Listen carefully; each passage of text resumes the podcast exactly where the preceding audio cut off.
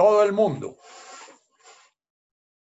Eh, para las personas nuevas, voy a contestar una preguntita que había de la vez pasada. Eh, eh, y después volvemos otra vez a rezar la oración completa para llegar a nuestro Ashboklan Kauben, que es en donde estamos. Me pregunta una persona, ¿qué parte de la mente no es ego y es sana? Eh, la mente no es ego, la, la, mente, la mente es uno de los elementos que el ego computa. Digamos que el ego es eh, un, un, eh, un sistema recibe información de la mente, recibe información de las emociones, recibe información de la sensorialidad de los órganos de los sentidos, recibe información sobre la conducta, recibe información de la realidad a, través de los órganos de los sentidos, de las emociones y de la mente. Lo que, el ego lo que hace es integrar todas las em, eh, emociones. Ahora, eh, la pregunta es válida, es qué parte del ego está al servicio de la, de la realidad y qué parte del ego está al servicio de generar sufrimiento. Y en eso es muy válida la pregunta. Digamos que si un animal, pudiéramos decir que un animal tuviera ego, su ego está todo al servicio de la realidad, porque el animal recibe toda la información de su mente, recibe información de sus emociones, recibe información de sus sistemas sensoriales y toda esa información la pone al servicio de relacionarse con la realidad, relacionarse con su realidad real, porque él no tiene un ego como el ego humano que crea una imagen de la realidad puede ser distinta de la realidad misma. Entonces, en los animales no se habla de ego porque la inteligencia, la emoción y la sensorialidad están al servicio de la realidad. El ego en el ser humano puede crear una imagen de la realidad y esa imagen de la realidad debe ser distorsionada a nivel emocional, a nivel mental y a nivel sensorial. Si yo tengo una neurosis traumática, por ejemplo, y huelo un olor que estaba asociado al momento en que viví el trauma, ese olor va a usarlo el ego para llevarme a una imagen de lo que pasaba en ese entonces, cuando recibí el trauma, y entonces ese ego va a estar al servicio de la memoria y no al servicio de la realidad presente en la domesticación, de alguna manera los animales adquieren algo parecido al ego, es que su sensorialidad y su mente se ponen al servicio de, domesticarse. Pero todo está en función de la realidad del animal, que es que él sobrevive bien en la medida en que tiene una buena relación con el amo. Es lo que le pasa al niño. El niño sobrevive bien en la medida en que se adapta a su mamá. Entonces, digamos que los animales domésticos tendrían una cosa parecida al ego. Por eso los animales domésticos como los perros y los gatos se neurotizan. Hacen respuestas a la realidad, no responden muchas veces a su realidad real, sino responden a su realidad relacional te dice que los perros y los gatos se parecen a sus amos y los perros y los gatos tienen cosas eh, eh, eh, específicas, reacciones específicas de acuerdo a la relación que tienen con sus amos.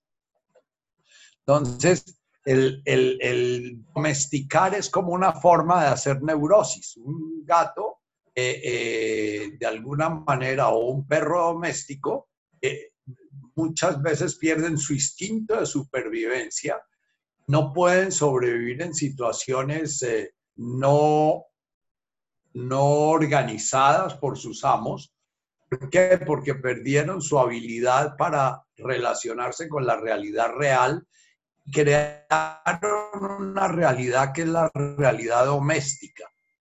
Entonces, el ego es como la realidad doméstica que crea el ser humano su relación con su madre y su padre. Después lo incapacita como al animal doméstico para vivir en la realidad real. Cuando se cría un cóndor en cautividad, ese cóndor ha perdido su capacidad de relacionarse con la realidad real y se relaciona con la realidad relacional. Cuando van a soltar al cóndor eh, es muy difícil porque el, el domesticó al cóndor tiene que enseñarlo a volar, tiene que enseñarlo a buscar su comida, y muchos cóndores mueren en ese proceso de readaptación a su vida natural. Entonces, el ego es sano en sí. Digamos que el ego del tigre viviendo en la selva es un ego sano. El ego del tigre viviendo en el zoológico es un ego sano para el zoológico. Pero si el ego del tigre se lleva otra vez a la, a la selva, muy posiblemente ese tigre no va a poder sobrevivir.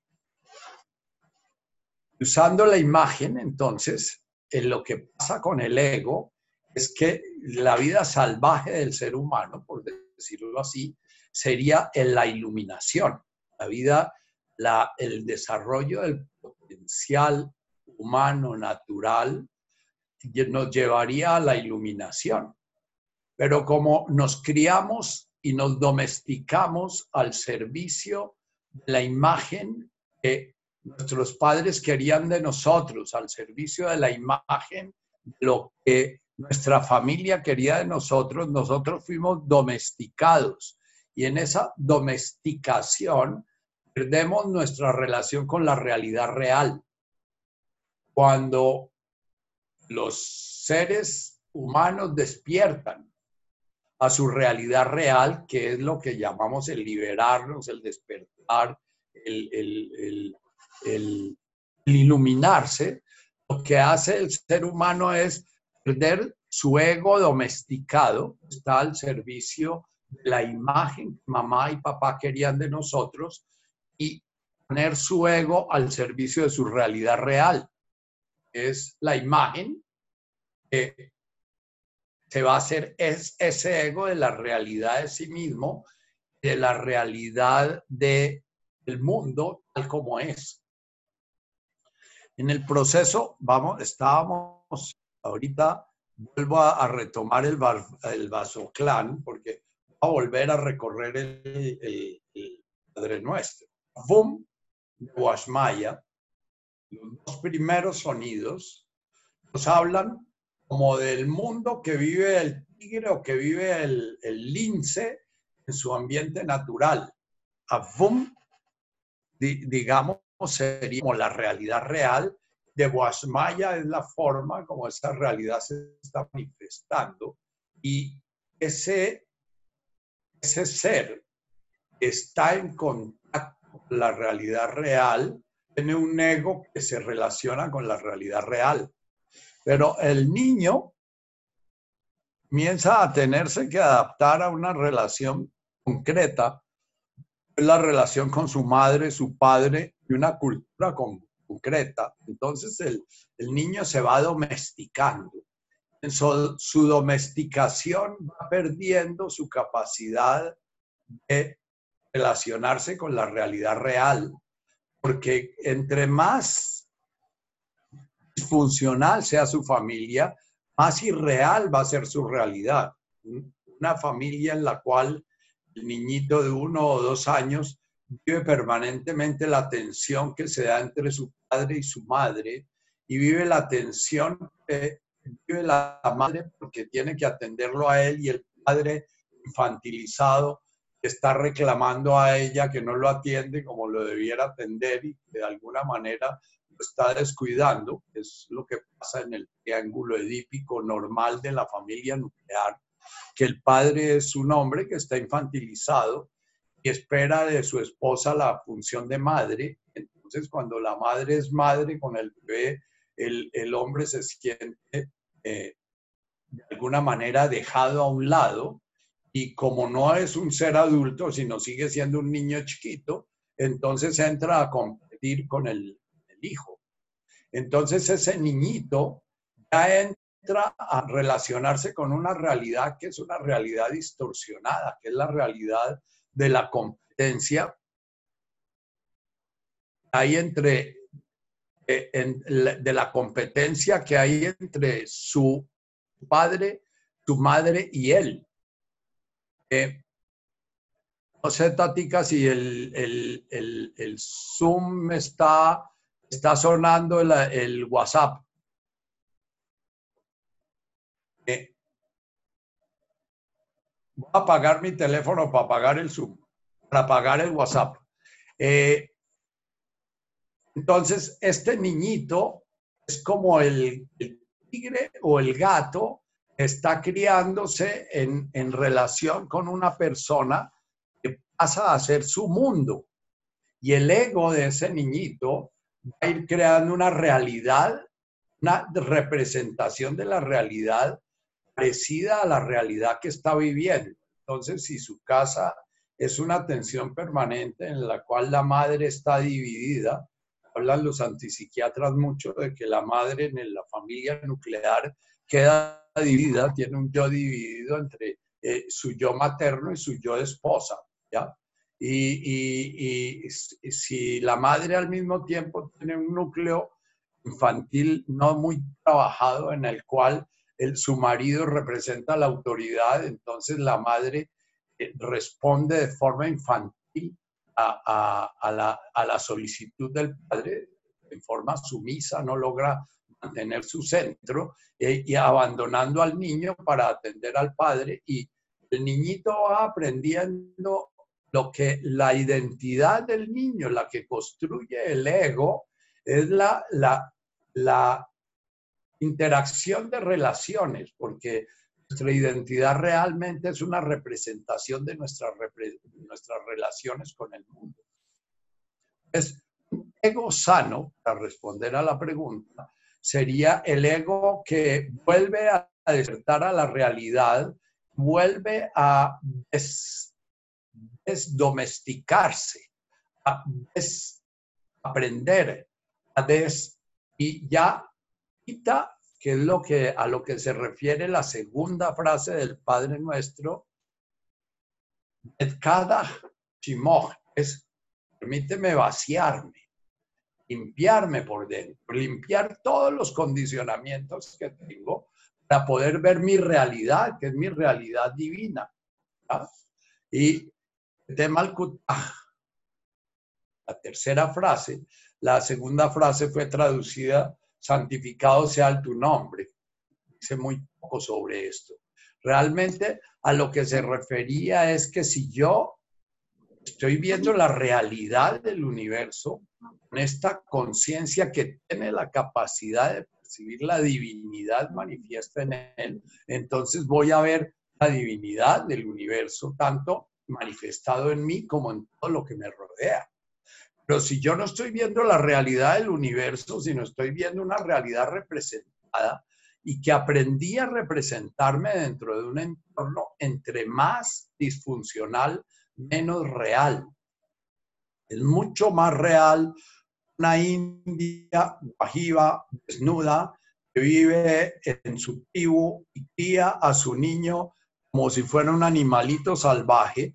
Ese ego podríamos decir que es un ego mucho más sano que una madre que cría a su niño dentro de un proceso cultural como el que vivimos nosotros, porque la misma madre ha, ha creado una realidad que es cultural, no es real ha creado una representación de la realidad en la cual todo es madera de gallo, todo es falso, ¿no? La propiedad privada, la competencia, el que uno es mejor que el otro, el que, el que ese sí lo quieren y ese no lo quieren, el que, el que si uno es flaco o gordo lo quieren o que si... Todo eso, todo eso son irrealidades, no tienen que ver con la realidad, se llaman realidades culturales en nuestra conciencia cotidiana aparecen en forma de juicios. juicio es decir, esa persona está gorda, está flaca, huele feo, huele rico, está sucia, está limpia.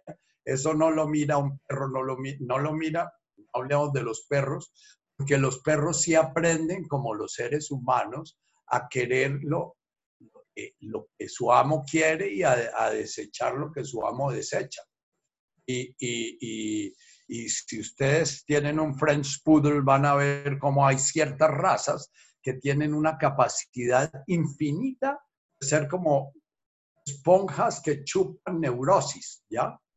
Hay enfermedades como astasia básica, que es una forma de histeria, una somatización histérica, los French Poodle presentan cuando los maltratan o cuando el amo los desprecia o no los saluda, se les paralizan los cuartos traseros, como se paralizaban los histéricos y las histéricas de Freud, que se les paralizaban las piernas, ¿no? Eh, eh, en los animales hay un, libro de, un famoso psiquiatra Henri francés, que tiene todo un texto de psiquiatría para animales animales, sobra decir domésticos, porque los animales salvajes no hacen patología. No, no hacen egos disfuncionales. Entonces, para terminar, el ego funcional es el que está al servicio de la realidad. Cuando una persona se libera, ¿de qué se libera? Se libera de, de la domesticación, se libera de todos los hábitos mentales, los hábitos emocionales, los hábitos sensoriales que ha tenido que, crear para relacionarse amablemente con un sistema familiar determinado. Un sistema familiar que le, de alguna manera le exige crear esa representación de la realidad, que él tiene que aprender, el niño tiene que aprender a vivir ese, en esa realidad. El choque que se vive en la adolescencia es porque el niño va con todo su, su software, toda su programación organizada para vivir en la realidad de la familia. Si la familia tiene una realidad muy distópica, muy diferente de la realidad más corriente, entre más distópica sea la realidad, más difícil va a ser para esta persona vivir en la realidad real. Niñito por ejemplo, un Luis XIV, un Luis XV, un Luis XVI, criados en la corte de Francia, que es una realidad muy real, van a ser personas muy, muy, muy disfuncionales como, digamos, como egos, si esas personas quedan perdidas en el mundo y se encuentran, eh, eh, hubo muchas novelas en finales del siglo XIX y comienzos del XX, hablaban del príncipe y el mendigo y del príncipe que, que lo confundieron con el mendigo y el mendigo quedó de, príncipe y el príncipe que quedó de mendigo. Y hay varias novelas que se refieren a eso y, muestran cómo el que era príncipe prácticamente muere a los dos, tres días porque no puede sobrevivir ni dos, tres días en el mundo salvaje de un huerfanito por ahí en la calle. Entonces, suena loco, pero un gamincito criado sin madre y sin padre en la mitad de una ciudad escabrosa, tiene a los tres años un ego muchísimo más funcional que un hijo de nosotros criado en un hogar protegido y La pregunta es entonces, ¿esa persona tiene más potencial humano? Digamos, esa persona ha sacrificado todo un potencial afectivo y todo un potencial de desarrollo de conciencia en función de generar un ego superviviente un ego que es capaz de sobrevivir donde otro niño no podría sobrevivir. Entonces, ego funcional es el ego que tiene que ver con la realidad. Ego disfuncional es el ego que es funcional para un sistema familiar.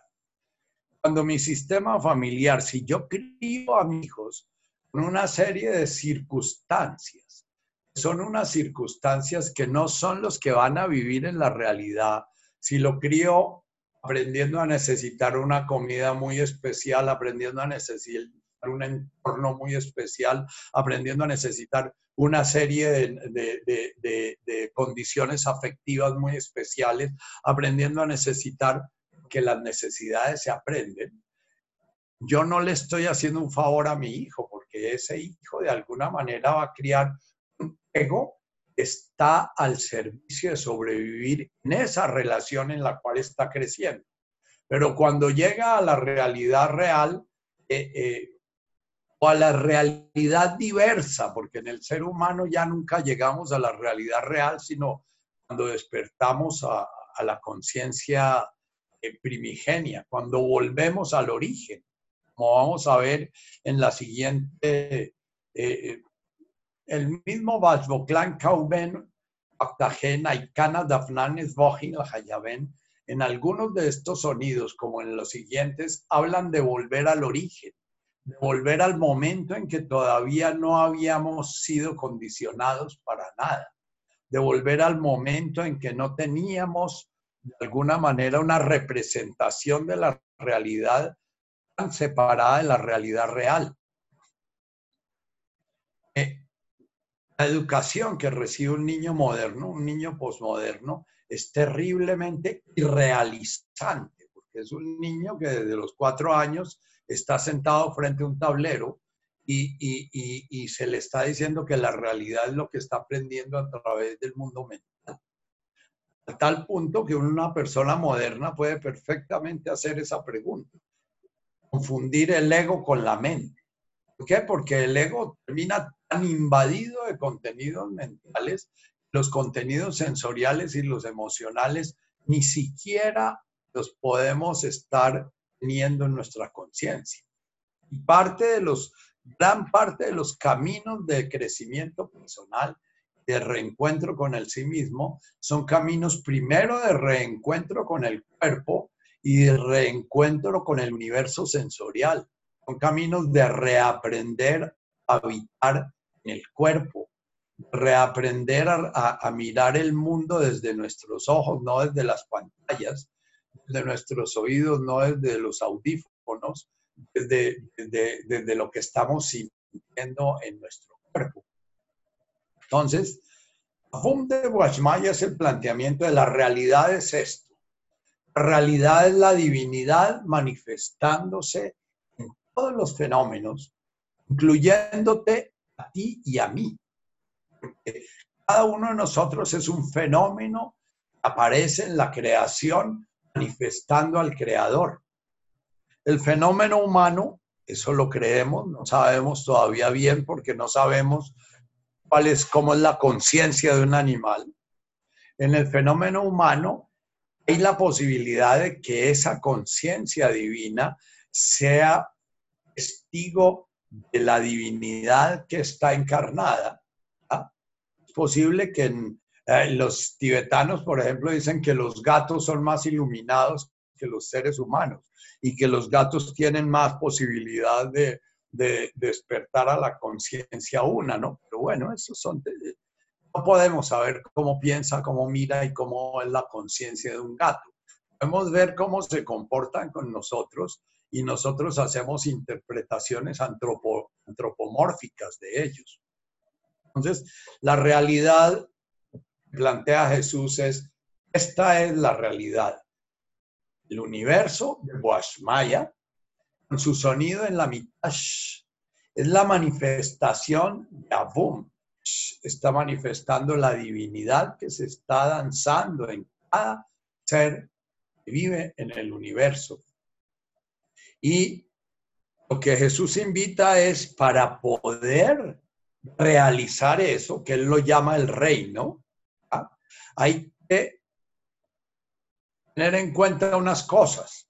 Es, primero, hay que netkadach shimoch, hay que vaciarnos una cantidad de ruido, de una cantidad de imágenes, de una cantidad de sensaciones, de una cantidad de hábitos que hemos ido creando para poder sobrevivir a un determinado entorno familiar que es en el que nos creamos. Entre más disfuncional es la familia, más disfuncional va a ser el ego, porque el ego sencillamente es el software que se desarrolló para sobrevivir en ese bosque especial que se llamaba Vergara Carulla. Entonces ese ego se desarrolló para sobrevivir en relación con María Carulla, Hernán Vergara y con los seis hermanitos. Y y con el entorno de ese bosque que eran los, los primos, los tíos y los amigos de y, los, y la clase social de y los colegios de. Si somos extraordinariamente ordinarios en la forma de, de, inducir, la, inducir y presentar el universo a nuestros hijos, vamos a darles una posibilidad enorme que tengan egos bastante funcionales. Si somos muy sofisticados, muy posiblemente van a tener que trabajar mucho esos egos para poder irlos adaptando a la realidad real. La pregunta que es posible, ¿y cuál es la realidad real? La que hizo, eh, la que hace Pilatos, ¿y cuál es la verdad? ¿Y es real la realidad? La realidad real es la, la, realidad más simple y básica. Escribió Buda con el, una persona iluminada, se sabe que está iluminada porque cuando tiene hambre come, cuando tiene sed bebe, cuando tiene sueño duerme. Eso parece una perogrullada, pero si llegamos un día a solamente comer cuando tenemos hambre, solamente beber cuando tenemos sed, solamente dormir cuando tenemos sueño y solamente comer lo que necesitamos comer y solamente beber lo que necesitamos beber, es porque realmente nuestro ego aprendió. Nuestro ego desaprendió, perdón, eh, nuestro ego aprendió a comer más de la cuenta, nuestro ego aprendió a comer a las horas, nuestro ego aprendió a comer como mamá quería que nosotros comíamos, nuestro ego aprendió muchas cosas. Netkadach, Shimoch, Netkadach es vaciarnos para que esa divinidad que se está manifestando en nosotros y en todo nuestro entorno pueda ser, tener un espacio en nosotros, pueda de alguna manera manifestarse conscientemente. Y una vez que esto sucede, viene Tete Malkutaj. El ego hemos creado para hacer Vergara, Carulla, Delgado, Soler, para eh, participar en la clase media alta colombiana, ser católico, apostólico, romano, todas las características de la, de la selva a la cual me, se diferenciaba de otras selvas, ese ego de alguna manera tiene unos deseos y unos miedos. Y esos deseos y esos miedos son los que, el motor de la voluntad mía. Y voluntad sencillamente es el permanente estar huyendo de, deseando tal cosa, porque mi software, es el ego, me organizó para aprender a desear esto y para temer esto. Entonces puede que yo desee lo que más deseo en mi vida, como tenía una paciente mía que ganaba la vida muy difícilmente, ganaba un sueldo parecido al mínimo en Colombia y, ella tenía un sueño y ese sueño era dormir un día en el no sé qué hotel de París, el, qué sé yo. Ella quería poder dormir un día y ahorró toda su vida para poder un día poder comprar un tiquete para ir a París y dormir porque ella no podía morir sin dormir en ese sitio. Esa vida fue una vida dedicada a una boludez. Esa vida fue una, una vida, es una caricatura de lo que les quiero decir. Pero la mayoría de nosotros decimos que hacemos lo que queremos, pero no hacemos lo que queremos. La mayoría de nosotros realmente somos como muñequitos. Les metieron un programa dentro, les dan cuerda, que es la voluntad, y ese muñequito recorre, entonces viaja a Europa y se gradúa y hace carrera y se doctora y se casa y tiene hijos y todas las cosas, pero es el muñequito haciendo lo que le enseñaron a hacer porque su ego de alguna manera fue programado de esa manera. Entonces se preguntarán algunos, entonces, ¿qué es lo que realmente es vivir? Cuando el joven rico se acerca a Jesús le pregunta, le comienza a preguntar qué tiene que hacer para despertar al reino. Y Jesús le va preguntando los mandamientos del Antiguo Testamento y le va preguntando si ha honrado a su padre y le ha preguntado, bueno, y él dice que todo lo ha hecho, entonces le ha preguntado si es suficientemente piadoso, ¿ya? Y, y, él dice que sí, que ya ha hecho todo eso. Entonces dice el, el Evangelio que Jesús lo miró con mucho amor. Entonces le hizo una propuesta. Ah, si ya has hecho todo eso, estás preparado. Vende todo lo que tienes, dalo a los pobres y me sigues.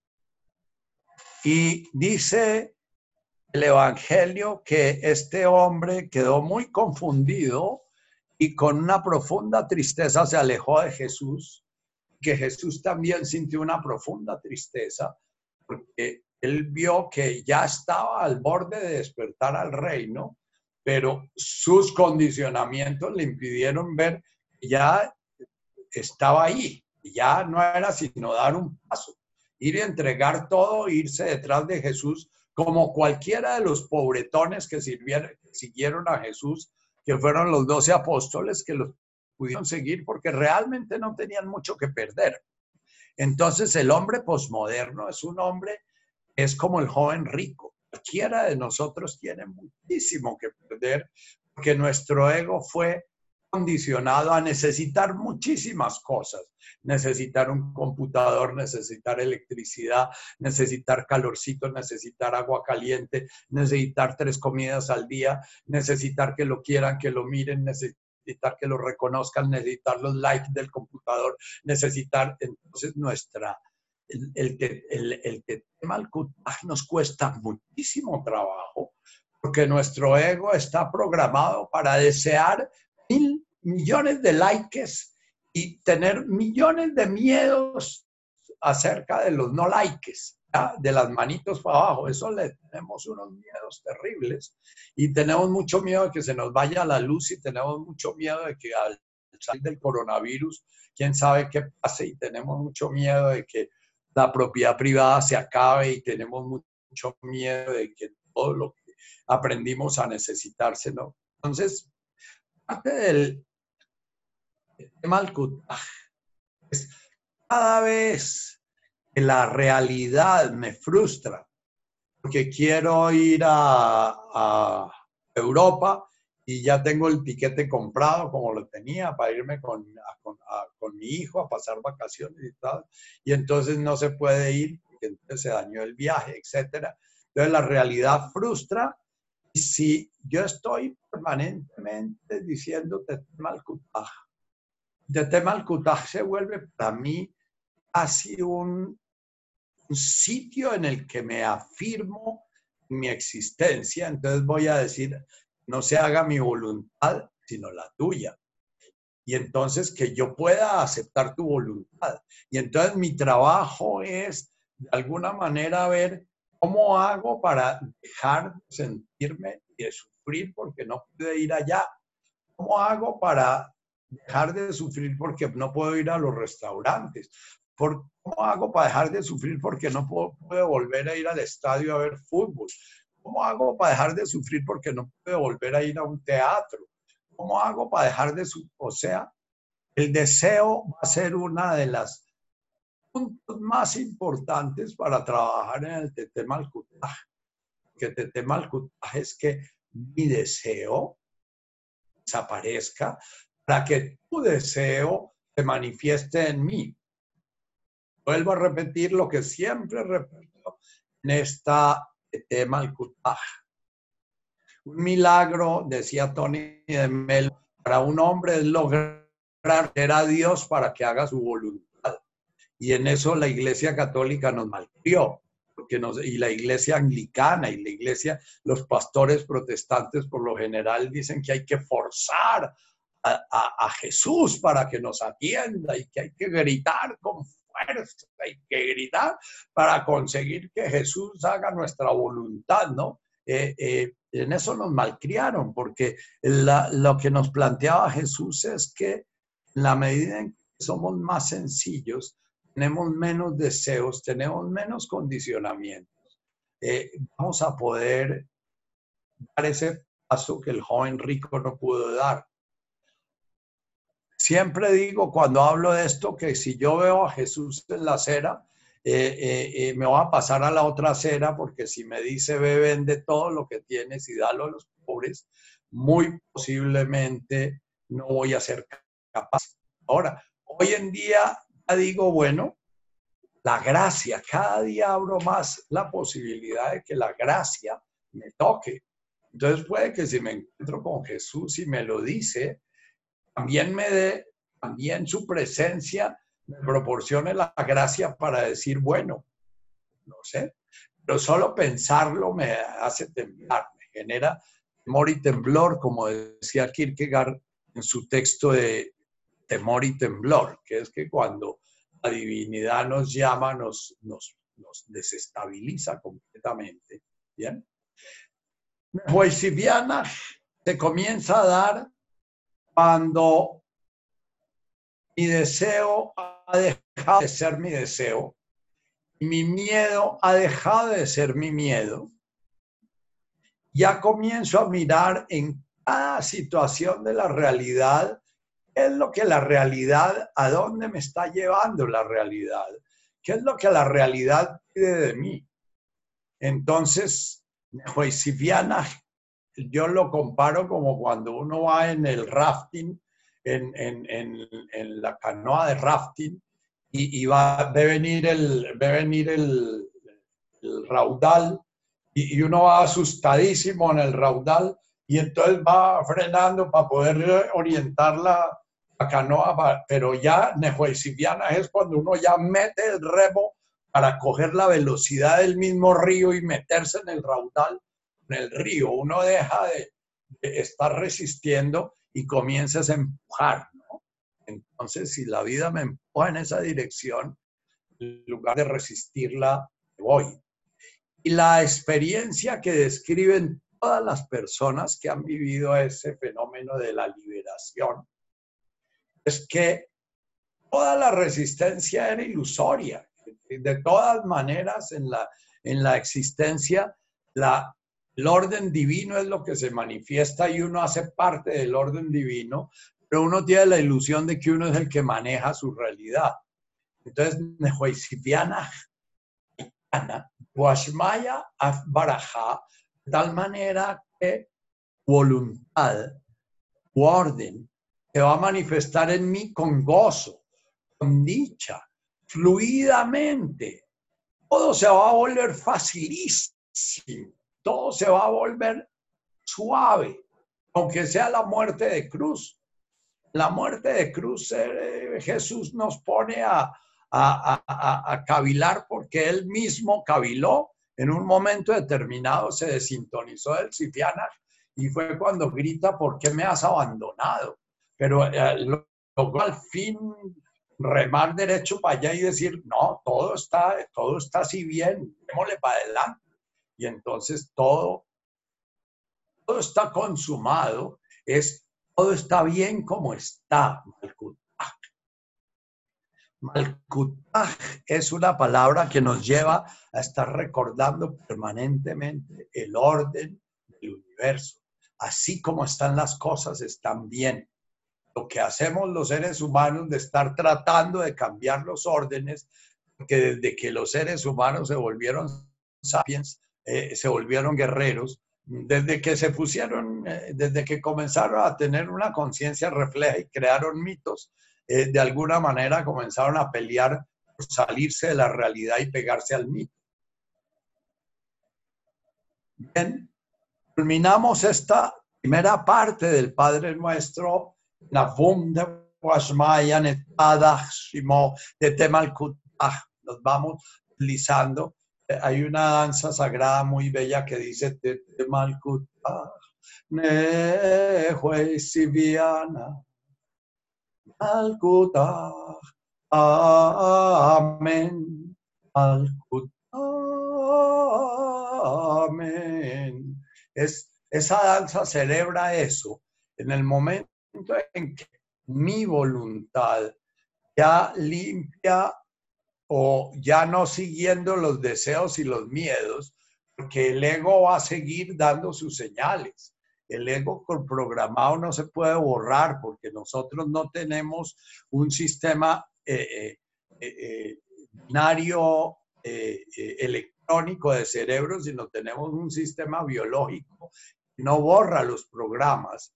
En el sistema biológico lo que pasa es que hay un programa y sobre ese programa se carga otro programa y después otro programa y el programa que más se repite es el que comienza a dominar pero los que quedan subyacentes siguen estando ahí presentes.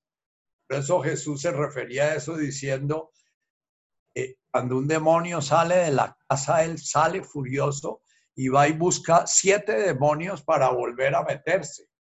Entonces, cuando nosotros hemos comenzado a reprogramar nuestro ego con nuevos programas, nuevamente es comenzar a crear nuevos hábitos, comenzar a dejar de huir del dolor, comenzar a, vamos a trabajarlo en las bienaventuranzas y lo trabajamos en la segunda parte del Padre Nuestro. Entonces, cuando uno comienza a trabajar de esa manera, lo que está grabando es encima del programa ya grabado en la memoria cerebral, está de alguna manera corriendo en nuestro ego, grabo otro programa encima. Y ese programa, si yo fumé durante 45 años y posiblemente si quiero reprogramar mi fumada, con fumar dos, tres días ya voy a volver a ser el mismo fumador de 40 años. ¿Por qué? Porque todos los pensamientos, todas las emociones, toda la sensorialidad y todos los hábitos de todos esos niveles, cuando se activan, arrancan a funcionar de nuevo. Entonces, eh, eh mientras el ego tenga sus programas activos, eh, de alguna manera nos podemos ir por ese derrumbe. Por eso en las bienaventuranzas va, en la sexta bienaventuranza va a hablar la fortaleza del corazón, porque se necesita un corazón fuerte para mantenerse en la vía, ¿no? El bote entró ya al raudal y ¡fuaf! es el nacer de la confianza profunda en el orden del universo y en el amor del universo. Porque mientras yo tenga mis dudas en mi ego, porque mis dudas, mi ego fue programado con muchas dudas. Mamá me quiso en algunos momentos, pero en otros momentos eh, le caía gordo a mamá. ¿Por qué? Porque mamá estaba tareada y estaba ofuscada y estaba deprimida y estaba, y papá también me pudo querer, pero en muchos momentos de la vida yo no fui propiamente una persona bienvenida para papá. Entonces el ego fue grabando información sobre el mundo, que en el mundo las cosas no son así tan buenas como parecen. Entonces toda la grabación paranoide alimenta los miedos y toda la grabación eh, infantil alimenta los deseos. Y entonces vamos así navegando. Cuando nos metemos en el raudal, la corriente nos lleva ya, tope, ya, bueno, ver a ver cómo está uno atento y despierto para, para no salir a botes, ¿no? no la, el despertar espiritual no es propiamente quedar visión beatífica, es quedar moviéndonos con una, una vitalidad extrema y al mismo tiempo con una cantidad de, de, de, ítems que tenemos que estar viendo en cuenta muy grandes. Iniciamos la segunda parte de nuestro Padre Nuestro que llama Neil Douglas la terrenalidad, el Haulan Lachma de Sunhanan Homana. Haulan. Es como danos, pero también es que yo tenga como un despierta, como un yo tengo que despertar, porque es que les decía yo que en arameo no hay un sujeto, un verbo, un complemento. Haulan es un yo me dé o danos que yo despierte a que yo de alguna manera sea muy consciente de la necesidad del alimento, del ajma, pero ajma es sabiduría, ajma es vitalidad, ajma es armonía, ajma es, eh, eh, es, sintonía, ajma fue traducido como Sofía al griego, es la sabiduría. Entonces es que yo pueda estar alimentando y ser alimentado. Eh, en nuestro Padre Nuestro siempre fue una oración dirigida del niño al Padre.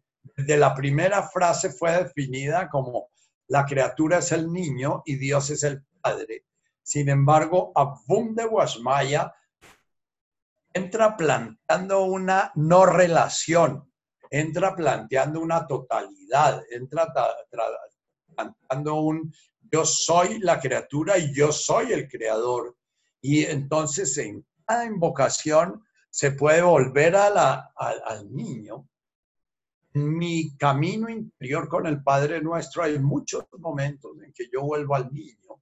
Cuando estoy muy perdido, entonces digo, danos, dame por favor, ayúdame, ayúdame a despertar, ayúdame a quitarme estos obstáculos, ayúdame a, a, poder realmente desear con la intensidad que se necesita ser deseada el reino para poder despertar a él. Jaulan, Lahma, es dame o yo cree, que yo cultive la sabiduría, el alimento, la vida, que yo pueda cuidar mi vida para ponerla al servicio de ese despertar hasta el último gramo de mi energía vital, cada gramo de comida que como, podamos vivir de tal manera que seamos merecedores de recibir esta comida.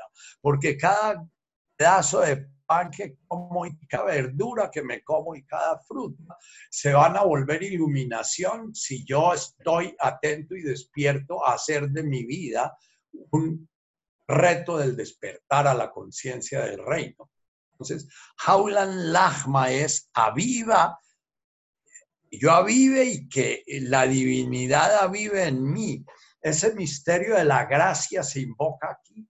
Es, la gracia es la divinidad llamando a su criatura para que despierte y al mismo tiempo la gracia es la criatura diciendo en dónde te escondiste amado y me dejaste con gemido. ¿Por qué pues has llegado a que este corazón no le sanaste? y puesto que le has robado, porque así le dejaste y no tomas el robo que robaste. E, en este jaulan lahma está el grito del místico de ¿qué te escondes? ¿No? ¿Qué pasa? que Pero al mismo tiempo está el grito de la atención de yo realmente me estoy tomando en serio esta vida como un espacio para el despertar la conciencia divina o yo ando por ahí distraído, como vamos a ver en, las, en, una siguiente oración. Zuncanan, ni más ni menos, de una manera adecuada, de una manera eh, no me des demasiada sabiduría porque me pierdo en la sabiduría. No me des demasiada vitalidad porque me arrastra mi vitalidad, pero no me des menos de la que necesito. Es un algo equilibrado. La patología de la abundancia es tan peligrosa como la patología de la escasez. Muchísimas vidas, de alguna manera, terminan muriendo sin despertar porque se gastaron todas tratando de sobrevivir, porque sus necesidades básicas no fueron atendidas sin embargo, hay muchísimas vidas que podrían despertar, pero que crearon la necesidad de una necesidad, de una necesidad, de una necesidad. Cuando el señor Marx dice que hay que despertar la conciencia del proletariado, eh, yo siento que se hace a veces un daño muy grande, porque muchas personas muy sencillas podían tener una capacidad de despertar la conciencia muy grande, pero quedaron embelecadas con esa historia de la conciencia de clase y la lucha de clase, y hay que, lo que es llegar, que todos tenemos que ser iguales y todos tenemos que llegar a ser ricos, etc. Entonces, si yo nazco en un arma, en una circunstancia en que tengo una escasez de bienes materiales, ese puede ser una enorme riqueza en la búsqueda del reino si no quedo embelecado en el deseo de llegar a ser rico o en el deseo de tener lo que no tengo, en el deseo de, ¿ya? Pero si nazco en la abundancia económica, eso no es ni bueno ni malo, nacer pobre no es bueno ni malo, nacer rico no es ni bueno ni malo. Sin embargo, si nazco en la abundancia y la riqueza misma me atrapa, como decía, eh, eh, decía Carlos, eh, Juana Carlos Castaneda, el, el dinero es el ser que tiene todo el poder de este mundo, es un ser inorgánico, tiene todo el poder de este mundo. Pero el dinero no tiene alma, entonces la gente se acerca al dinero buscando su poder y el dinero se aprovecha y le roba el alma. Pone a, la persona que se acercó a buscar su poder a, poner, a su servicio. Y muchísimas personas que nacen en la abundancia no reconocen en la abundancia una posibilidad de dedicar su vida completamente al despertar de la conciencia. Una persona que nace en la abundancia no debería hacer nada para generar plata ni para nada. Debería aprovechar su abundancia para, dedicar su vida al despertar. Eh, por eso Jesús lo ve tan peligroso que le sugiere al joven rico venda todo lo que tiene y se lo dé a los pobres para poder darse cuenta que ya está en el reino. Eh, para cada uno de nosotros tiene que ser una reflexión, cada cosa que tenemos, cada cosa con la cual nos relacionamos, ver si nos relacionamos como esclavos de eso si hemos vendido nuestra alma a nuestros hijos, si hemos vendido nuestra alma a nuestro apellido, si hemos vendido nuestra alma a nuestro patrimonio, si hemos vendido nuestra alma a nuestra patria, si hemos vendido nuestra alma a quién sé yo. Entonces, realmente, ¿qué honro en mi vida? Es lo que yo, es lo que vuelvo sagrado en mi vida. ¿A es lo que pongo en el altar del sacrificio? a ponerlo al servicio del despertar de la divinidad en mi conciencia. Es lo que, cómo estoy honrando yo mi vida eh, como un camino de despertar. Aulan Lahma, Sunkanan, Yahomana. Sunkanan es un en la medida que es, y Yahomana en el presente. El camino del reino no se puede hacer fuera del presente. El reino de este mundo siempre es un reino del pasado al futuro. El reino de este mundo es un reino histórico. El reino de este mundo es un reino de, acumulación. El reino de este mundo es un reino de competencia, de comparación. El reino de Dios es un reino que se da en el presente únicamente la humana. Hoy, la medida que es y hoy. Pronto, un coronavirus nos puede llevar a darnos cuenta que hemos vivido siempre eh, buscando más de lo que necesitamos y que de golpe la vida nos estanca en una situación en que descubrimos podemos vivir con muy poco, que podemos vivir, eh, eh, podemos pasar tres, cuatro meses sin ir a un restaurante, Podemos pasar tres, cuatro meses sin hacer un viaje. Podemos pasar tres, cuatro meses y no pasa nada. Eh, estas situaciones de, como dice Richard Moss, de irrupción de la realidad dentro del orden del ego, se ha creado un mundo a su medida, son, eh, son realidades que son momentos muy oportunos para despertar la conciencia, ¿no? Porque entonces de golpe descubrimos que vivíamos al garete corriendo como locos detrás de nada. Porque el mundo paró y sin embargo estamos igual y sentimos que no nos alcanza el tiempo, aunque estamos todo el tiempo perdiendo el tiempo. Y entonces comenzamos a ver la relatividad del tiempo y la relatividad de nuestros ajitos. Zuncanan.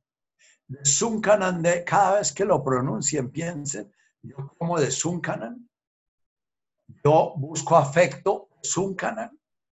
La medida adecuada, ni más ni menos. Vivo en función de estar reclamando y reclamando y reclamando. ¿No será que yo ya estoy recibiendo lo que necesito, pero no me sé contentar? Hay un versículo del Tao Te Ching, yo lo repito mucho. La mayor las desgracias, los muchos deseos. El mayor de los defectos, la ambición. La mayor de las enfermedades, no saber contentarse. Saber contentarse, el único contento verdadero y durable. Es saber contentarse. Cada presente está recibiendo lo que nos da la vida como si fuera lo mejor que nos puede dar. Este retiro nos está dando la vida, verlo como si fuera lo mejor. Y entonces estar viendo qué es lo que hacemos para anular y saber contentarnos. ¿Ah? Entonces nos inventamos teorías políticas y nos inventamos teorías de, insurrecciones o nos inventamos historias, ¿no? Entonces, saber contentarse es poderse relacionar con, la experiencia presente, contentándose. Tiene que ver de una palabra del latín que tiene que ver como sentirse uno pleno. contenido. De, contento viene de contenido. Poderse sentir uno, sí, así estoy bien, esto está bien así como está. Viara es una danza sagrada que hacemos en el grupo de danzas. Eh, y a palabra, la única traducción que puede tener, que no tiene traducción porque es un lenguaje, es un lenguaje de esos eh, eh, significantes y no significados, todo está bien como está. Entonces, esa danza la danzan cuando hay verano, la danzan cuando hay invierno, la danzan cuando muere un hijo, la danzan cuando nace un hijo, y ellos danzan ubiara. Es, todo está bien como está. Esa palabra podrían aprendérsela, ubiara, para cuando estén descontentos y decir, ah, ah, ah, aquí está mi ego disfuncional, mi ego que se crió para vivir Vergara Carulla y está queriendo vivir Vergara Carulla y entonces está descontento porque estoy en un bosque distinto. El ser humano es el animal que tiene una mayor capacidad adaptativa de todos los seres vivos. Es el único que puede vivir en el Polo Norte, puede vivir en el trópico y puede vivir en el mar muerto de Israel, en todos los niveles. Y sin embargo es el más desadaptado de todos porque es el que más genera trastorno en su entorno, porque en lugar de adaptarse y cuidar y en lugar de estar contento con lo que tiene, todo lo quiere cambiar y lo quiere cambiar y lo quiere cambiar y lo quiere cambiar. No estamos contentos con un virus que viene a llevarse unos cuantos y, pasa una lista, pues si estuviéramos contentos nos entregaríamos a la lista y no pararíamos el mundo para ver si logramos que el virus no haga lo que vino a hacer. Siempre queremos, esta es la pandemia que está generando más daño en la raza humana, porque es la primera pandemia que el ser humano ha enfrentado creyendo que la puede parar. Basboklan Jaulan Lachma de Sunkanan Yahomana introduce nuestra siguiente conciencia para la terrenalidad, o sea, ¿Cómo voy a realizar ese abum de Washbayanet ¿Cómo puedo en mi cotidianidad estar realizando eso? Asboklan Kauben volvemos a recordar el Netkadach Aquí es una concreción mayor. Ya estamos entrando directamente. Antes veíamos el bosque y ahora estamos ya abajo en el bosque y entonces ya Jesús nos invita a comenzar a ver cuáles son los nudos, cuáles son los amarres, cuáles son esas necesidades que tenemos que no nos permiten fluir, que no nos permiten movernos con libertad para seguir el camino del llamado al reino.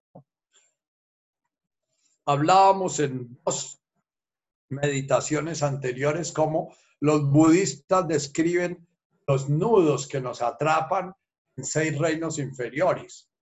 Llaman el reino del orgullo y la soberbia, que es el de los devas. Todo lo que el ego necesita para sentirse diferente, distinto y separado de él. Para poder abrirnos al reino tenemos que dejar de estar definiendo permanentemente que somos separados, que somos distintos. Tenemos que dejar de utilizar el ego para mantener nuestra ilusión de estar separados, de ser una hoja que no está integrada a un árbol. Nuestra identidad es ser hoja de un árbol una hoja de esa rama, de ese árbol, de ese tronco, de esa raíz, de ese bosque. Esa es la identidad. Hoy en día Siege, por ejemplo, tiene un libro que ya viaje a lo profundo de la mente, en que dice que la identidad no es individual, sino la identidad es relacional. La identidad es interpersonal.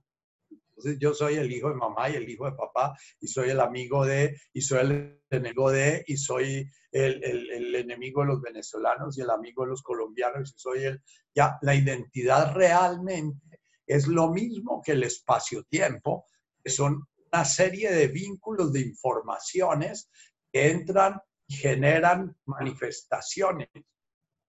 Sin embargo, nosotros creamos un ser separado, único, distinto y diferente, y todo el tiempo, a través del orgullo y la soberbia, vamos entrando en ese mundo del sufrimiento que es, eh, eh, nos va a generar los nudos que nos dan solidez solidez ilusoria. Siguiente reino, los celos y la envidia. Una vez que nos sentimos diferentes, comenzamos a expandir nuestro reino a lo que llamamos mío. Entonces ya es mi hijo, mi esposa, mi mujer, mi padre, mi madre, mi familia, mi carro, mi, mi, mi, mi. Entonces extendemos hacia afuera un, anillo de concéntricos que todos miran hacia mí. ¿Ah? Entonces, el reino de los celos y la envidia es el reino precisamente en que nos afirmamos cuidando lo mío. Entonces, si mi mujer se acuesta con otro, eso es terrible porque que es mi mujer y yo tengo el derecho sobre ella, porque mi, y si mi hijo decide hacer lo que yo no quiero, y, eh, si me encuentro con alguien y me niega lo que le estoy diciendo, entonces voy a pelear con él porque es mi verdad. Y, y, si soy izquierdoso, entonces voy a pelear con los de la derecha porque yo es mi partido y es mi visión del mundo. Y si soy de la derecha, peleo con los de la izquierda porque es mi la mayoría de guerras la hacen dioses celosos, los llaman en Oriente los asuras, porque son dioses guerreros, ¿ya? Toda guerra nace de los celos y la envidia. Toda guerra nace de sentir que es que el otro tiene algo que me hace falta a mí. Y toda guerra nace de sentir que es que me quitaron algo que era mío. Toda guerra nace de sentir que es que no me están dando lo que yo justamente tengo que recibir. Toda guerra nace de la sensación de la injusticia. El Asura es un celoso de la justicia y cada vez que ve la injusticia se indigna, ¿ya? Pero también es un celoso de la verdad y es un celoso de, es un poseedor de, y se afirma identificándose con eso que posee. El tercer reino, que es el reino humano, es un reino muy misterioso, porque dice el Buda y sus doctrinas es el único reino en el cual se puede despertar la conciencia. Es un reino de confusión. Es un reino de, en uno cree que puede saber todo, pero entre más se mete a saber y más se mete a saber y más quiere saber, más se da cuenta que no sabe. Y entre más quiere aumentar su conocimiento, más se da cuenta que, que es infinito ese. Y entonces cuando el ser humano no se resigna a que solo sé que nada sé, y que la mente es un infinito de bucles es un infinito de posibilidades, pero que cada vez que se realiza una posibilidad aparece una nueva, como pasa con la física cuántica y la matemática cuántica y la física newtoniana. Cada vez que resuelven un problema aparece el otro y aparece el otro. Cuando el, el ser humano se mete en eso, entonces aparece la soberbia humana, que es creer que él sabe todo. Es la, el, hábito y la casulla de los científicos materialistas, ¿no? Sienten que ellos resuelven todo y saben todo.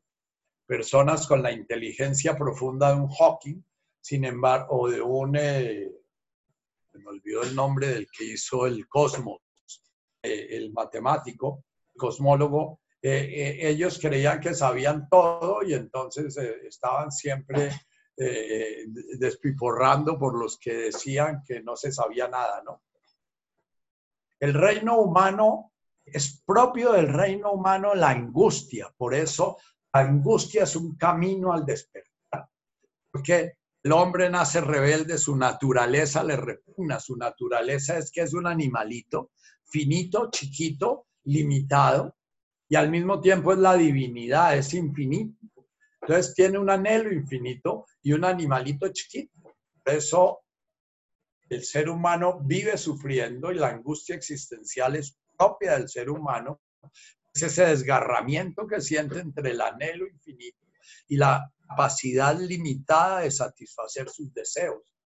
El anhelo infinito solamente puede comenzar a buscarse cuando se reconoce la el fracaso, la conciencia, por tanto, es la forma como la existencia realiza su fracaso. Se reconoce el fracaso de llegar a la satisfacción de los deseos, de deseo en deseo. Entonces se reconoce que en el mundo fenoménico no está la satisfacción del deseo.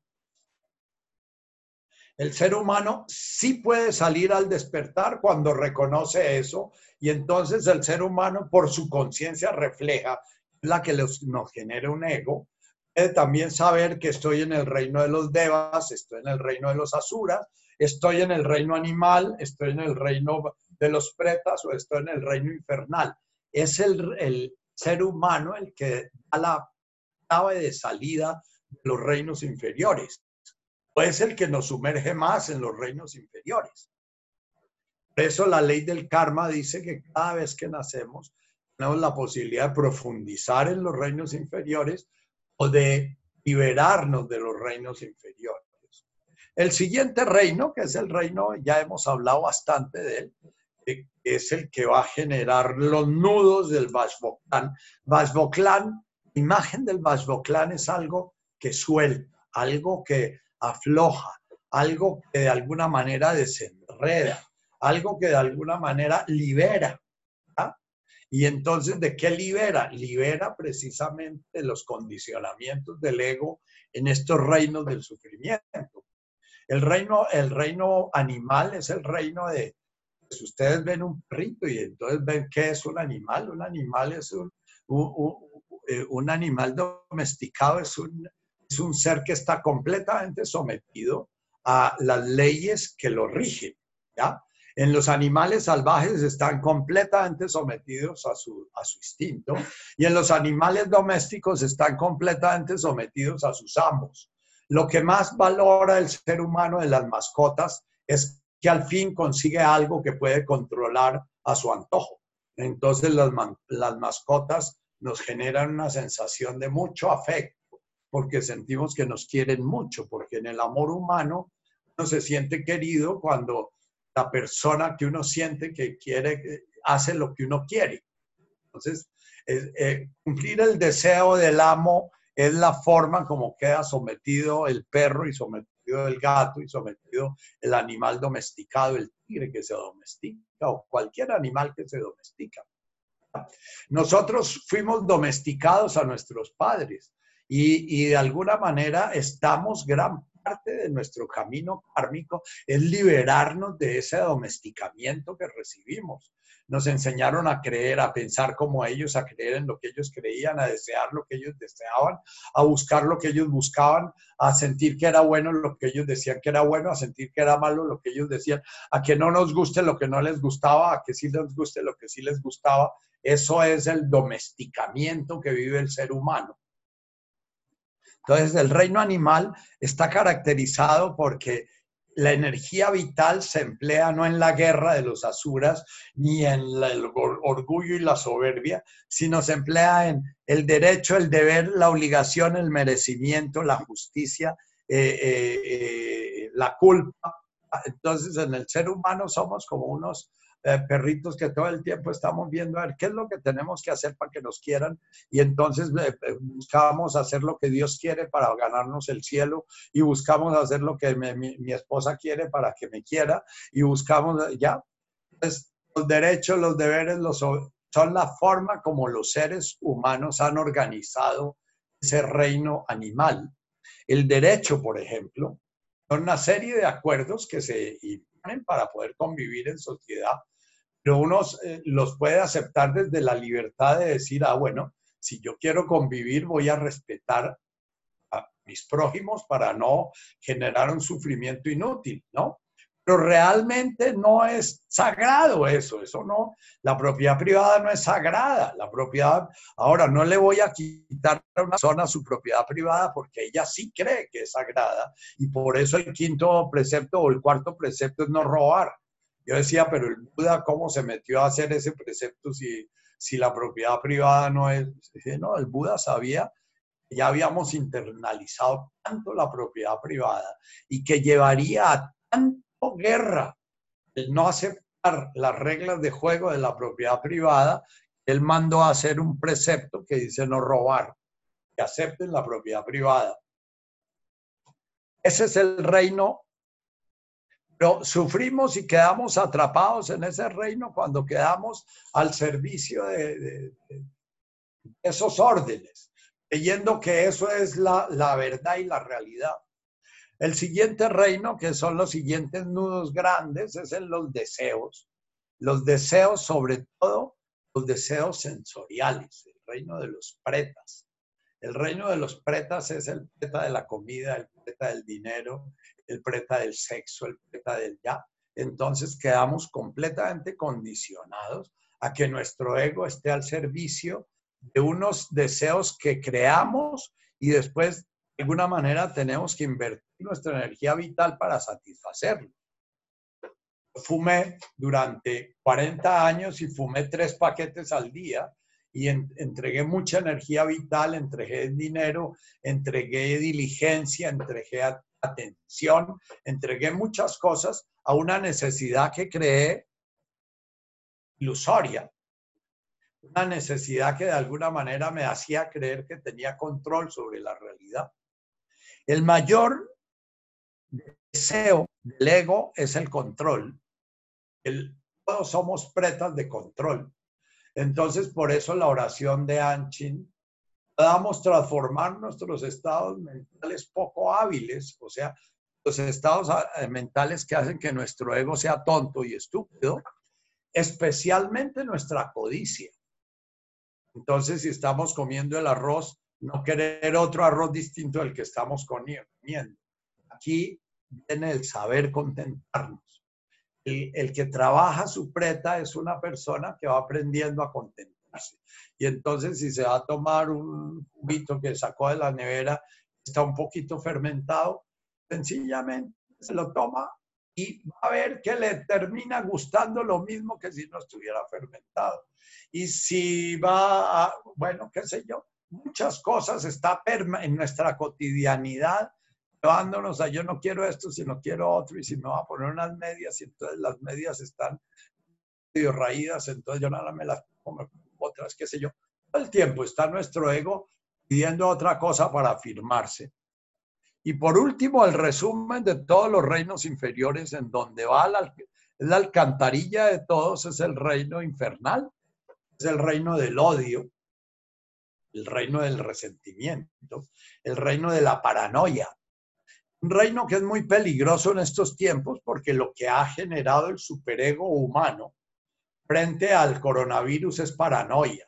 Lo que ha generado el superego humano es un miedo cerval que hace que los niñitos de cuatro años anden con bocas en los parques de una manera completamente estúpida y antinatural. Es un miedo que nos hace perder la capacidad de abrirnos al universo que nos rodea, que nos hace ver el universo como enemigo. Eh, nos hace ver a nosotros separados del universo y al universo enfilando sus armas contra nosotros. Cada vez que leemos la realidad como un enemigo, estamos habitando este reino infernal. Y los nudos que generamos con esto hacen parte de esto. Entonces, cada vez que vemos a un vecino como enemigo, cada vez que vemos eh, a, un animalito como peligroso, cada vez que vemos el universo que nos rodea como enemigo o como alguien que nos va a hacer daño, estamos atrapados en ese reino.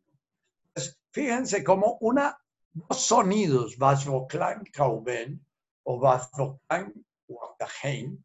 Waktahein fue traducido como pegados, como pecados, pero yo les decía el sentido eh, de los, de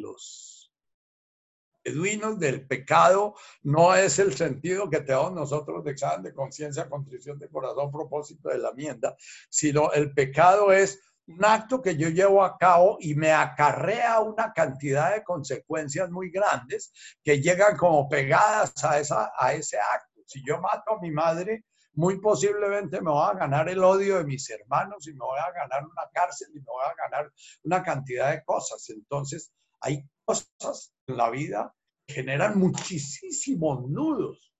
Hay cosas que realmente nos dejan profundamente atrapados de por vida, pueden servir para despertar. Hay una novela de Carrer que se llama El acechador.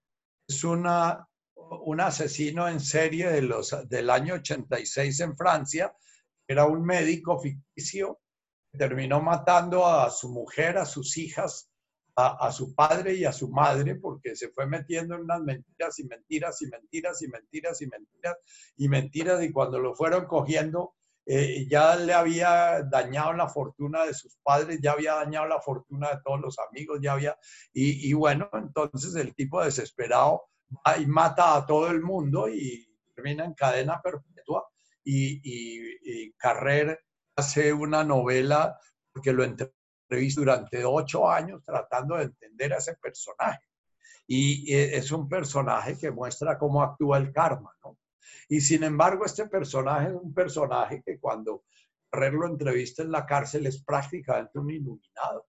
Es una persona que ya quemó todo y de alguna manera quedó paradójicamente libre, quedó abierto al reino, porque ya no tiene nada que perder, ya no tiene ni siquiera la posibilidad de salvar el honor de ser humano, porque ya es un monstruo, ya no tiene nada que perder a nivel social, no tiene nada que perder a ningún nivel, y entonces quedó libre. Esa es la paradoja del reino, por ejemplo, que, encontró Buda en su en Gulímala, un asesino que llevaba 800 muertos a sus costillas, y sin embargo se despertó ante una mirada de Buda. Clan Kauben, o más Clan Kauben podría ser que nos guía para toda la vida, pero Clan Kauben está ligado a cada Shimoch. Clan es ir vaciando y vaciando y vaciando. Es como cuando decidimos que vamos a botar nuestra biblioteca vieja y que vamos a botar nuestros libros y que vamos a botar nuestra ropa vieja y que vamos a botar y comenzamos a vaciar y vaciar y vaciar y vaciar y vaciar. Clan es la forma ya concreta, terrenal de realizar el Netkadach. Es ya la acción. Netkadach es como un dejar ir.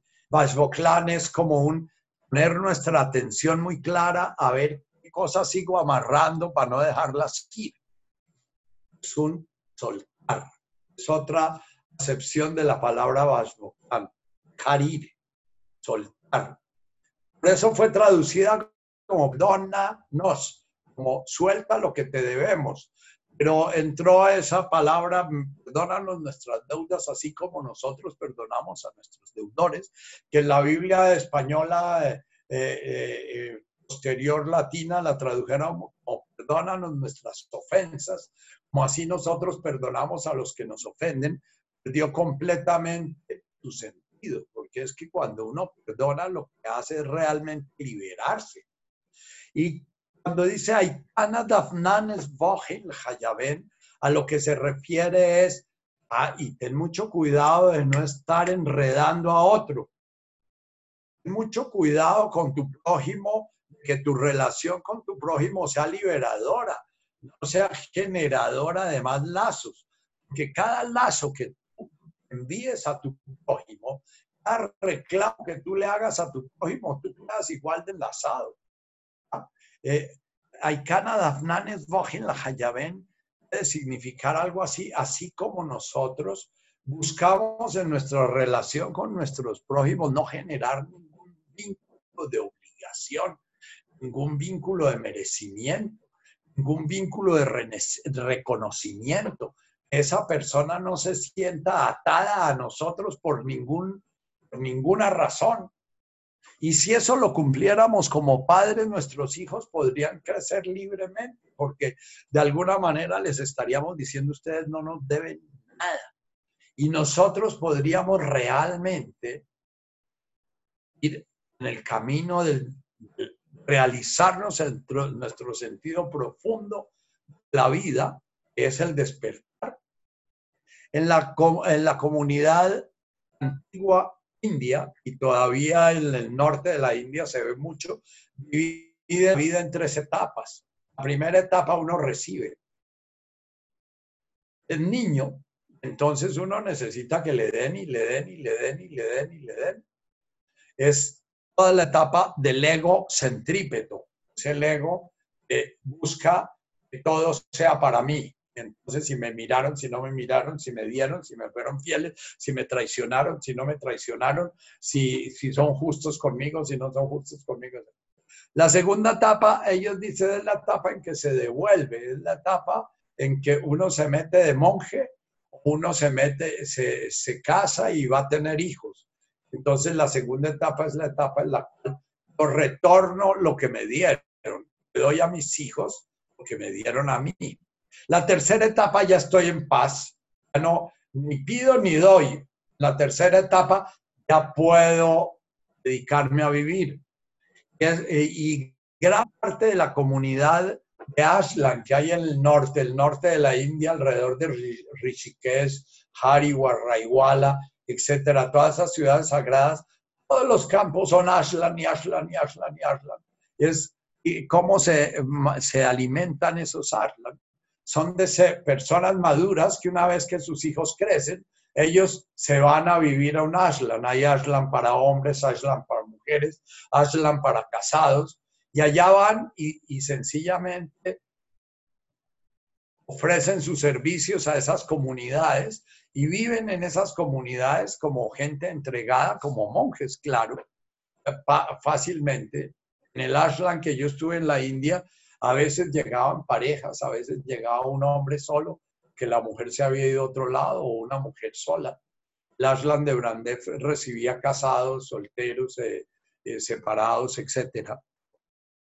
Entonces, esas tres divisiones en la vida son muy bellas porque marcan como, como tiempos. En Occidente, el hijo sigue atrapado en el padre y en la madre, y la madre sigue atrapada en el hijo, y, el padre sigue atrapado en el hijo y esos lazos no se sueltan hasta que se mueren. Y hoy en día muchos de los miedos que tienen ustedes es que se les mueran sus papás, ¿ya?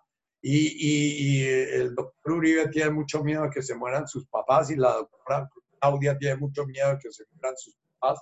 Y esos lazos hacen que no puedan ver claramente posiblemente muchas de las cosas que están haciendo van a generar tanta turbulencia en, el orden del mundo, va a morir muchísima más gente por la turbulencia que se ha generado para evitar precisamente unas muertes que de golpe ya nos tocaban. Eh, yo estoy planillado en tres antes porque tengo 75 años, pero eh, parte del trabajo de tema al cutaje, si me toca, pues estar abierto y poder lanzarme al raudal de la muerte con gozo, eh, si es que eso es lo que me tocó. Sin embargo, eh, y bueno, ahí estoy atrapado en los miedos y en las cosas.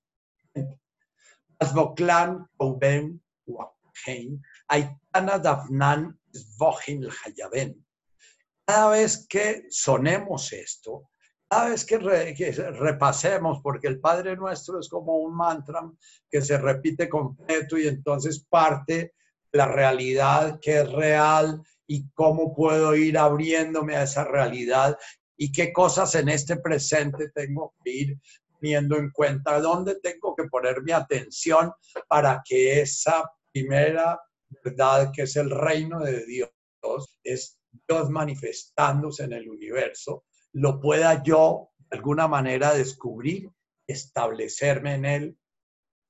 Entonces, cuando pasamos por Vasboclán, Caubé, Huastajen, puede decirse, Vasboclán puede decirse, dice Neil Douglas que en el arameo el, la fortaleza del sonido que puede sonar desde A hasta una G suave depende del trabajo que estamos haciendo. Si estamos haciendo, trabajando un nudo de esos terroríficos como eran mis celos y, mi envidia, era un nudo que me atenazaba y me ahogaba. hay que decir Bafboclán con toda la fuerza, como si fuera el martillo que cae sobre el nudo para irlo aflojando, ¿no? Cuando ya el nudo se vuelve, es un nudo bondadoso, es un nudo de, es que yo quisiera tener más bondad con los demás y es que yo quisiera ser eh, más útil a los demás, entonces ese puede ser un vasboglán así suave y amable porque nace de, nace de una distorsión ahí de, de, mi, de mi perspectiva, ¿no? Entramos en la como en la salutación antes de meditar, voy a, a, nombrar la salutación del canto eh, de la última versión, que consuena con Ana de Washmaya Barahab. Huela Tahlan Lenes Yuna, la paz Salmin Bishab. A meternos en ese torrente tenemos que habernos liberado de cualquier lazo, de cualquier miedo, de cualquier cosa, porque si nos metemos en el torrente todavía agarrados a algo, distraídos entre el bote mirando a algo, el torrente nos voltea y nos saca botes. En el momento en que entramos en el raudal del despertar, tenemos que estar completamente atentos. Entonces aquí Jesús nos habla de dos partes donde la conciencia queda comprometida, se pierde. Huela Tajlan Lenes Yuna. Huela Tajlan Lenes Yuna, el hombre posmoderno es absolutamente atrapado en los Lenes Yuna. El hombre posmoderno está siempre distraído, tiene pura conciencia de monkey, ¿no? Eh, está siempre mirando, volteando para un lado, volteando para otro. Entonces, ayer, por ejemplo, me gasté todo el día entero eh, eh, en, en, eh, en, una página que me mandaron de libros que regalaban por 24 horas, una editorial, no sé qué carajo, y mandaron mil libros, entonces me pasé un peta todo el día mirando libros y bajándolos a mi computador y bajé como 30 libros, sobra decir que no voy a poder leerlos en la vida, pero mi mente de ardilla quedó ahí atrapada eh, como un preta en bajar libros y bajar libros y bajar libros y bajar libros. Y, cómo puede ser posible ese que estaba buscando que es tan caro y aquí está gratis, y dele, y dele, y dele, y dele, ¿no? La noche ya fatigado a las 8 de la noche con los ojos cuadrados, ya me di cuenta cómo había quedado atrapado como el, eh, decía don Juan, que queda el brujo de antaño. Eh, ¿Por qué los brujos de antaño dejaron invadir México? Entonces él dice porque los seres inorgánicos estaban atrapando a los brujos poderosos y las almas de los brujos poderosos estaban al servicio de los seres inorgánicos. Y entonces por eso Cortés pudo estafar a todos esos 200 españoles lograron eh, eh, invadir un país que había sido un país absolutamente guerrero y había dominado toda la península y todo el, casi todo ese medio continente, y sin embargo se dejaron dominar por 200 pinches españoles que Cortés lo, logró engatusar a esos grandes brujos y grandes chamanes, ¿no? Entonces, Huela Tajlan Yuna es no quedemos atrapados en la distracción, en eso que nos llama de aquí, nos llama de allá, eh, eh, el nuevo curso, el, materialismo espiritual de la, de la, nueva era es terrible. Vivimos entrando en 80 cursos, vivimos entrando en 80 cosas, ¿no? Picamos aquí, picamos allá, picamos allá, y entonces nos hablan de que este nuevo restaurante, entonces aquí ir a conocer este nuevo restaurante, entonces nos hablan de que no se puede uno morir sin conocer Estambul, Y ya eh, está, Yuna es eh, ese, ese como estar uno encandelillado con lo de afuera, ¿no? Los shopineros y los que, los que viven comprando y consumiendo están muy atrapados en ese Lenesyuna. no permitas que mi alma quede atrapada en la frivolidad. Lenesyuna es como una bandera que se gira al viento. Lenesyuna es como el juego de avalorios que distrae al, transeúnte eh, del estafador que pone las bolitas y, pasa la bolita y pasa la bolita, mientras el carlanchín le va robando las buenas a los que están ahí. Lenes Yuna es el que está distraído. Ahora, el hombre posmoderno tiende a estar distraído porque tiene mucho temor a su tedio, tiene mucho temor a la angustia existencial y el mundo moderno es un mundo de una riqueza enorme de distracción. Estos medios son una distracción brutal el señor Netflix es una vaina terrible de Lenes Yuna, ¿no? Porque la, atención, de, la atención frívola eh, es cogida y atrapada como la luz atrapa la, a la polilla. Sí, y podemos pasarnos 8 o 10 horas de nuestra vida atrapados en cualquier serie de Netflix y, bueno, pasaron 8 o 10 horas en que dejamos de sacralizar nuestra vida y dejamos de hacer sagrado este momento que estamos viviendo el Yuna es eso. Eh, pero no, no, no vivirlo con culpa, porque la culpa es una forma de, mantenernos inconscientes. La culpa es un Yuna, la culpa es no debería estar y yo no debería, pero es que yo debería. El procrastinador es un culposo, nunca logra llevar su atención a lo que es, porque toda su, su, su conciencia está girando alrededor de un de una vocecita interna que se repite, se repite se repite. Yo no debería, pero es que yo no debería. Y entonces si estoy jugando un juego de computador, no, yo no debería. Y si estoy yendo, yo no debería, yo debería, yo no debería. Y yo debería, yo hubiera debido y si no debería. Ese es Lenes Yuna también, el debería. Y el bichá. El bichá es mucho más, bichá es algo que está podrido eh, eh, es, eh, fue descrito en nuestro Padre Nuestro, líbranos del mal, y fue señalado como el mal. ¿ya? Pero la, la, cultura beduina no era una cultura dualista, no tenía el bien y el mal. San Pablo ya era un dualista muy fuerte porque ya era una persona muy helenizada y, y era muy docta como eran los fariseos y los, ya estaban muy indoctrinados por las doctrinas griegas y, doctrinas muy dualistas, ¿no?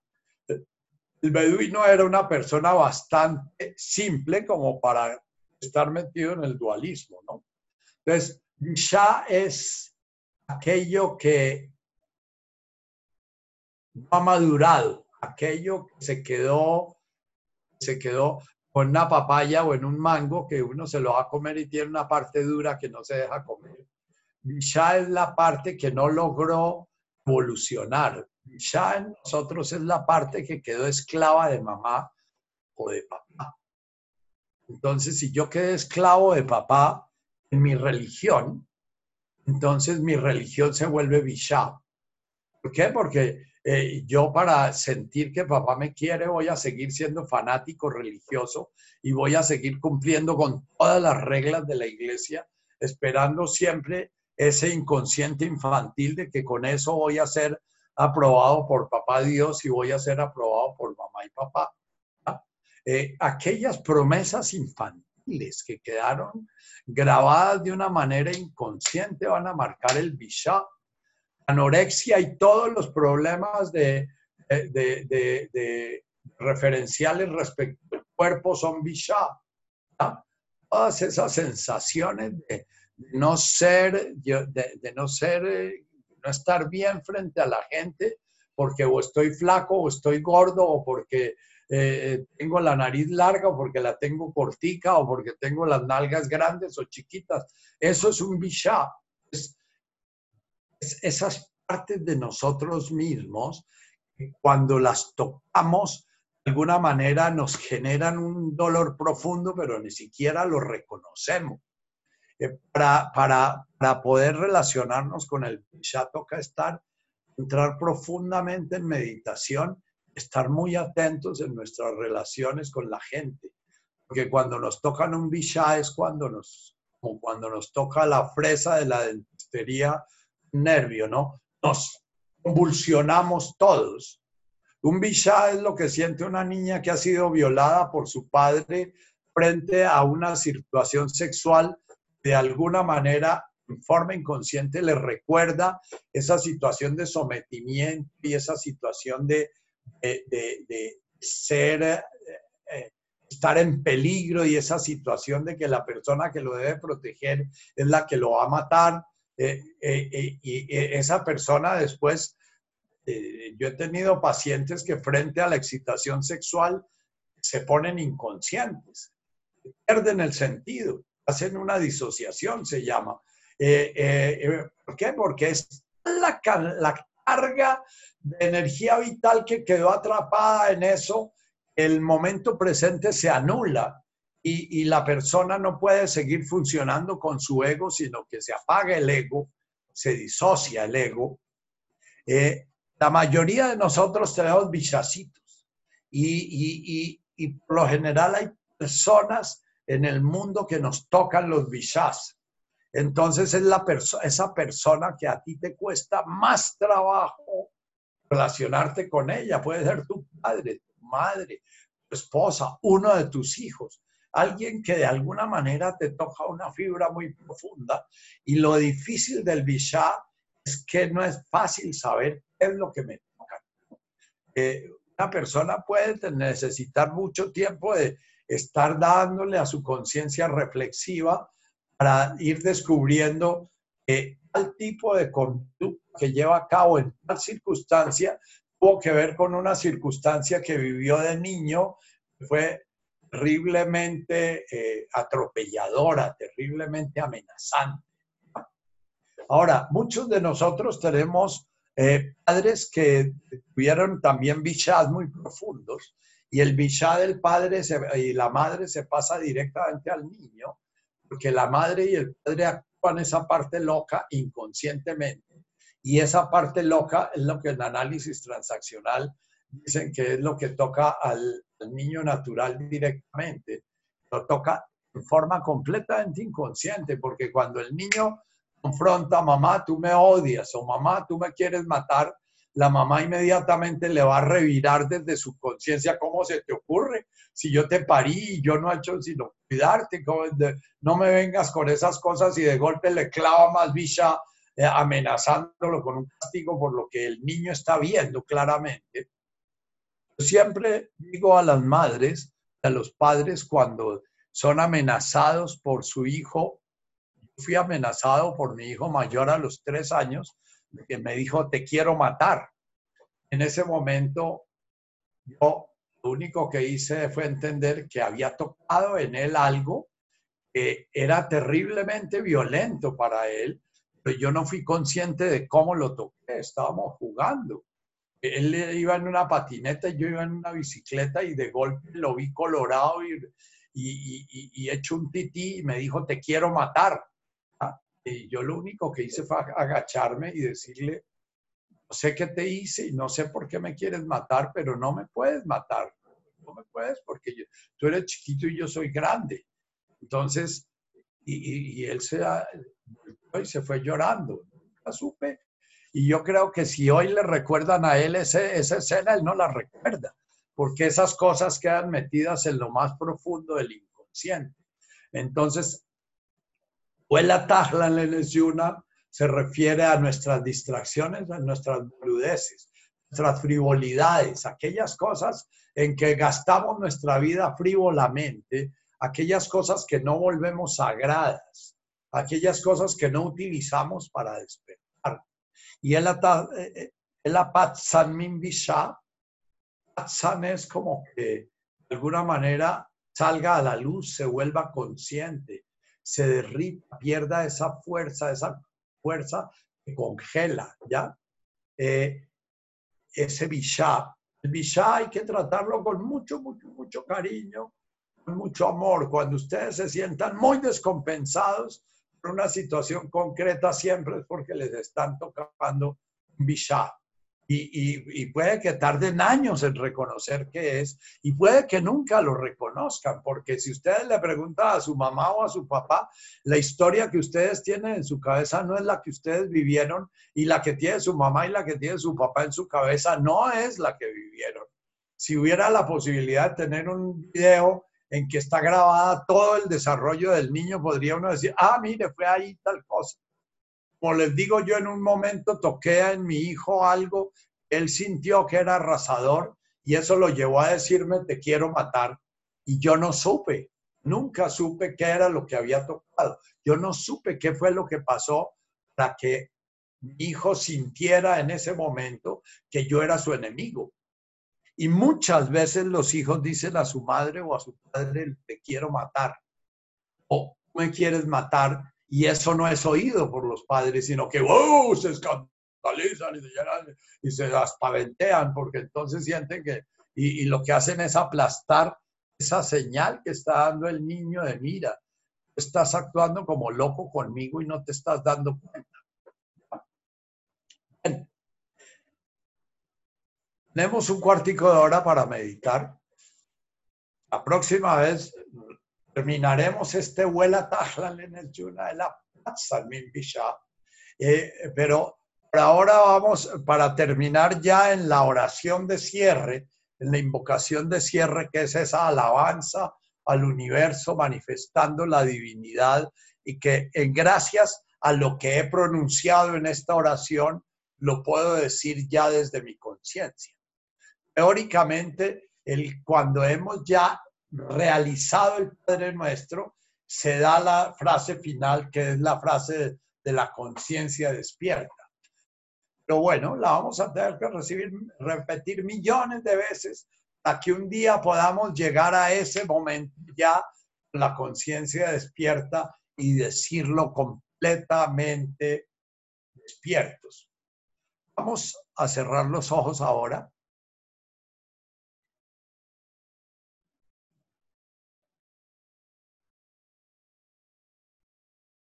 Descubre qué pasa cuando cierras tus ojos, en qué mundo entras.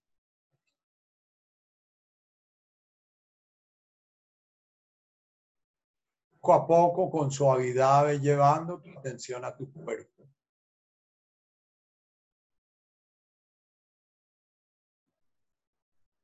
Puede que pases por tu emoción. Mira si estás triste, si estás, estás contento no necesariamente contento es alegre. Contento es estar bien contigo. Contento de estar en este aquí y ahora como lo estás viviendo. Vive suavemente sentándote en tu respiración. Descansa en tu respiración.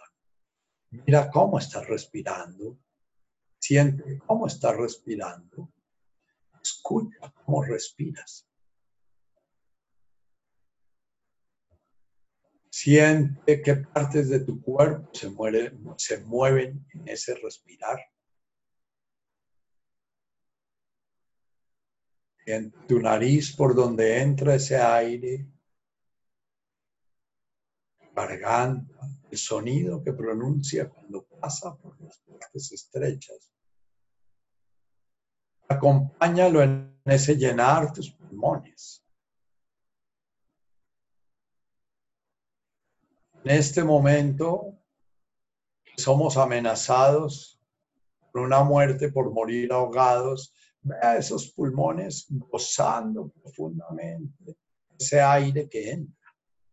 Mira ese milagro, esa maravilla. El universo te proporciona ese oxígeno necesitas para hacer todo tu proceso de manifestación de la divinidad en la energía vital. Muchas corrientes hindús definen la divinidad como la vida.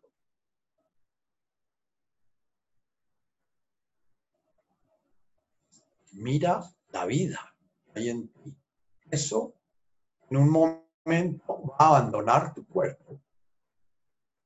Esa vida es conciencia informada e informando. Conciencia dando orden a ese aire que está entrando, dando orden a ese aire que comienza a repartirse por tu cuerpo. Va a tu corazón y corazón lo bombea a cada parte de tu cuerpo. Mira la vida está manifestándose en cada momento. Vida es información. Información ordenando millones de células, millones de átomos, millones de circunstancias que se organizan para manifestarse, para que la divinidad se manifieste en esa vida sientes en el hormigueo de tus pies, el latido de tu corazón. En cada pensamiento que surge en tu mente hay vida, es producto de la vida.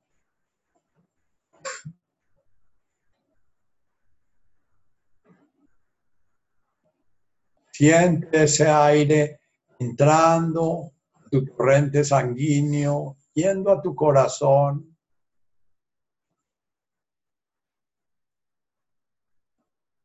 Repartiéndose por todo tu cuerpo hasta la punta de tus dedos, los pies, las manos.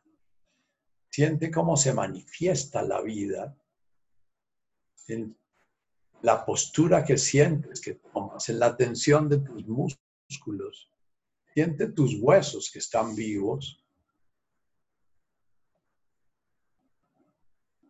Siente la diferencia entre estos huesos, los huesos que serán tu calavera. La única diferencia es que no hay vida en ellos cuando sean tu calavera. No hay la información que estás recibiendo, manifestándose esa forma de vida. Eres tú. Avon manifestándose en este orden tiene tu nombre.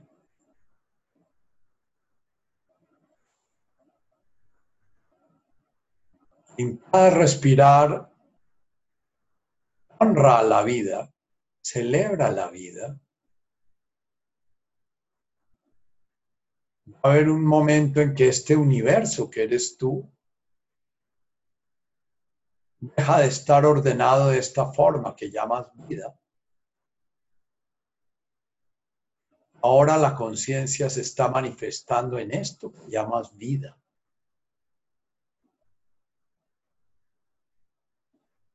Busca relacionarte con la vida no como un concepto mental, sino con la conciencia de la vida. Puedes usar tu mente que es juguetona, imaginándote el momento en que la vida deje de estar ordenando este universo que eres tú. puedes imaginar la forma como se comienza desintegrar ese universo, obedeciendo a otros órdenes vivos de los gusanitos. Si te dejan a la intemperie las moscas que llegan a visitarte y poner sus crías, de las bacterias que te descomponen. Ahora hay miles, millones de bacterias en ti, millones de virus en ti. Están obedeciendo a ese orden, a ese malcutaje. Se está manifestando en ese ser que llamas nombre.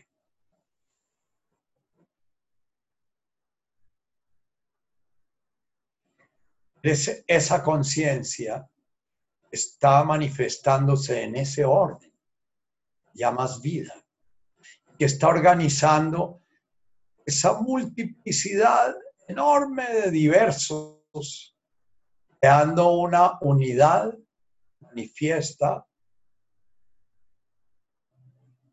en un hombre o una mujer.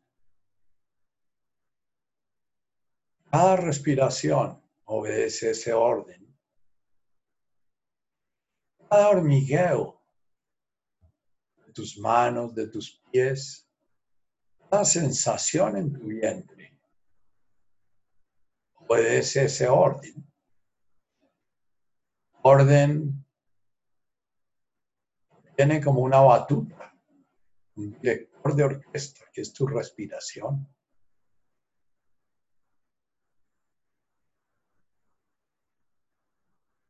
Cuando cesa tu respiración, cesa el latido de tu corazón. Ese orden se desvanece como se desvanece un pensamiento. Ese orden se desvanece como se desvanece una emoción.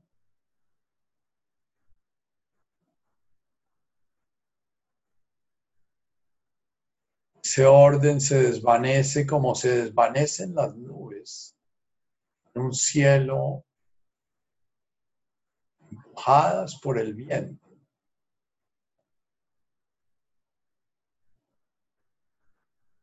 No hay nada sólido en ti. Eres un principio de información de la conciencia manifestándose que se llama vida.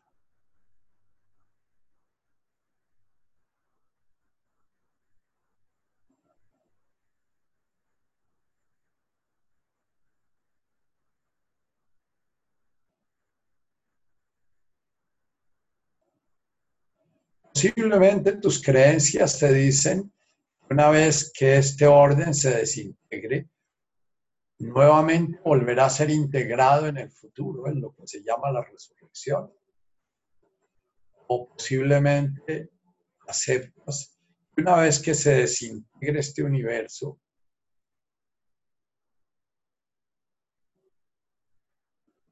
esa información de la conciencia la cual le podemos poner el nombre de karma, buscar ordenar otro universo, en otra encarnación, o de pronto has logrado despertar y esa información de la conciencia va a manifestarse en otros órdenes diferentes. O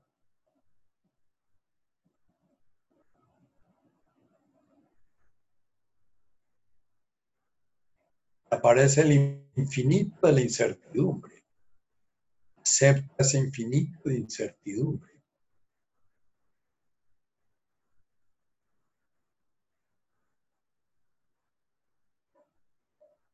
Date cuenta de cómo ese organismo en el cual se manifiesta la vida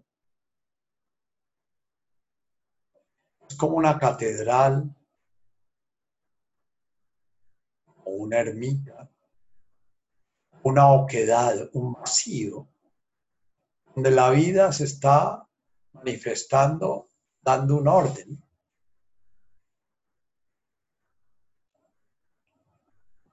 El cual los padres llamaron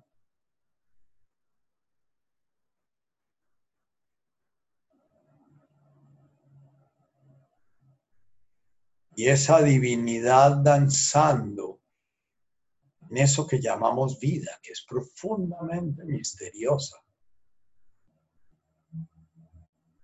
La ciencia no sabe qué es la vida. Es un orden, es una información. Genera órdenes. De una bacteria. Nuestro amigo coronavirus nos dicen que es vida, otros dicen que no es vida. No sabemos qué es la vida, no sabemos aún si eso que llamamos nuestro enemigo es vida o no es vida. Permítete quedar perplejo como un niño, como asombrado ante ese misterio de la vida. Respírala. Vívela en tu respiración, en el latido de tu corazón, en tu pensar, en sentir tus emociones. Vívela. A esa vida manifestándose en un orden, el cual lo llamas yo, como si ese orden fuera un ser manifestado millones y millones y millones y millones de seres manifestados están ordenados de una forma. Llamas. En el momento en que la divinidad deje de dar esa información, se va a diluir en millones y millones de partes. Cada célula cada átomo, cada partícula, van a ir encontrando, van a ir encontrando otros órdenes. Míralos. Observa de esa conciencia en que estás observando, maravillado, maravillada, este orden en que se está manifestando la divinidad, llama yo.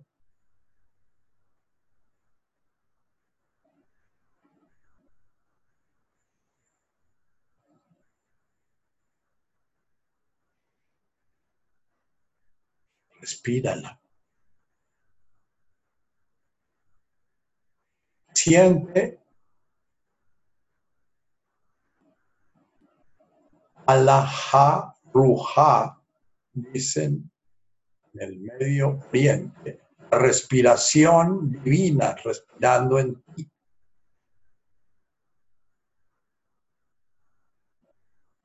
Eso, nada que no sea eso no sea él, Laja, Ruja, manifestándose en tu respirar. Siente la maravilla de estar vivo, estar viva.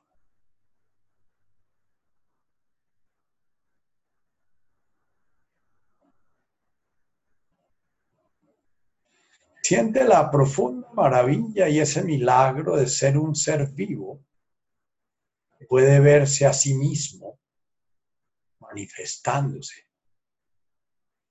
Puede, ahora mientras despiertas a tu conciencia plena, intuir que es la manifestación de ese orden divino.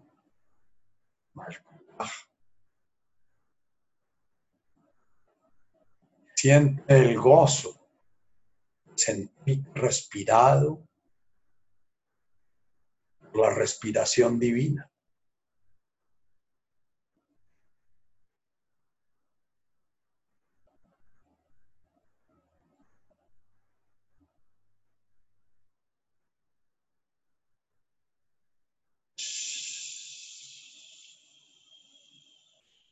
el sonido del viento los beduinos interpretaban el sonido manifiesta a esa divinidad, a ese alajá.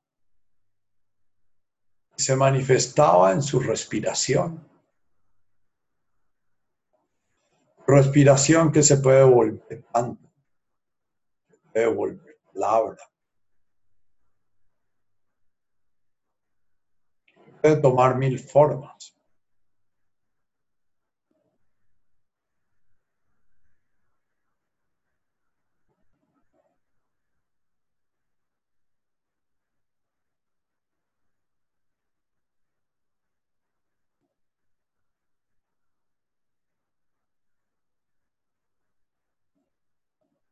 Siente ese respirar manifestándose en la materia densa de tus huesos, tus músculos. La materia menos densa, más fluida de tus emociones.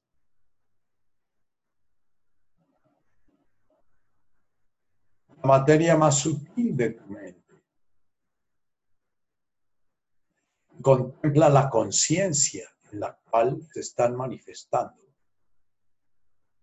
Sé consciente de esa conciencia. Boom. Ash Maya.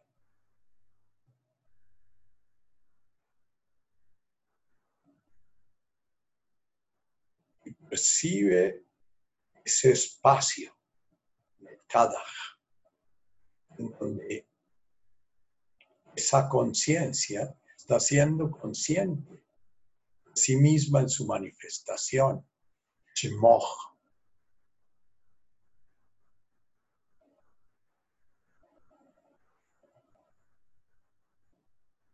Vas soltando, soltando, soltando. Para que tu respiración haciendo más cada vez respiración de Dios, la divinidad, la conciencia manifestándose en eso que llamamos vida.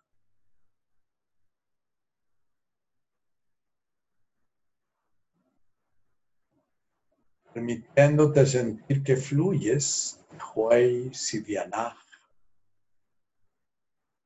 ese fluir permanente de la vida, tomando formas, soltando formas permanentemente, creando nuevos órdenes.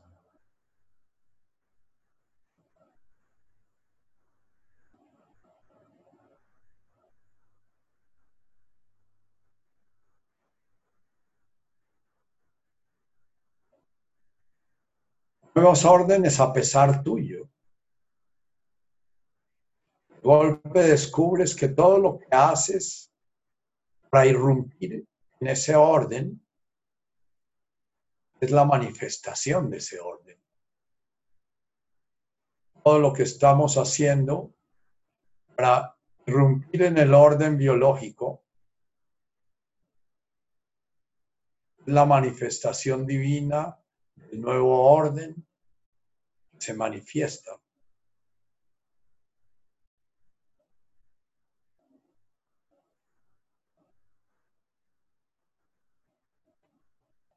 manifestación divina en el virus lleva a los seres humanos a manifestarse como seres humanos, creyendo que controlan el orden.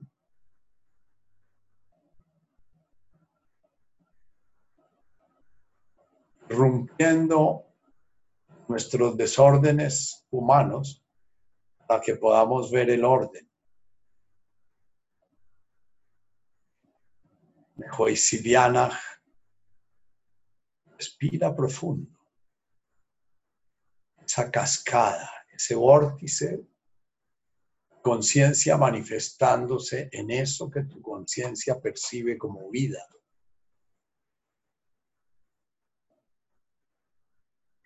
Jaulan Lahma de Sultan.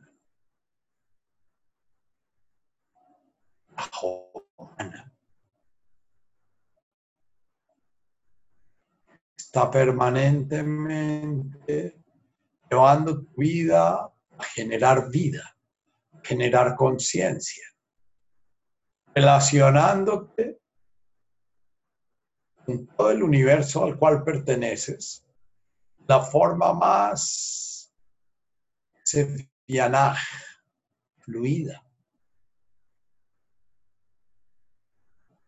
Vasvoklan. En la medida en que estás haciendo este, esta introspección, este ir a tu conciencia, vas encontrándote muchos nudos, vas encontrándote muchos escollos. Ese río del Sibianaj se encuentra con unas enormes rocas, estrella contra ellas, eh, pensamientos que te llevan para un lado y para otro, sensaciones, emociones que te distraen, te llevan y te traen.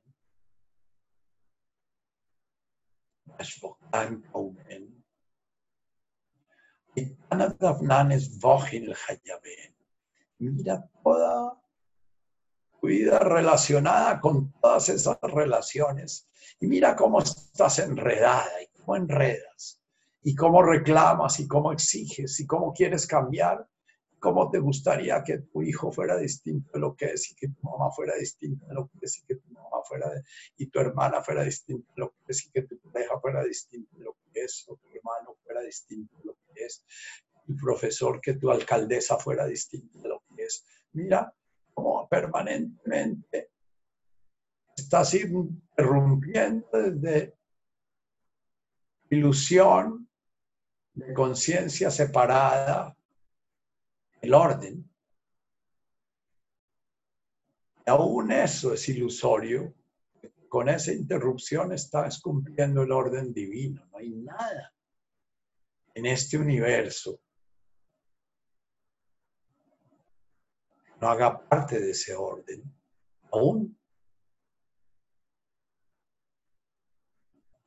esa ignorancia, sufrimiento.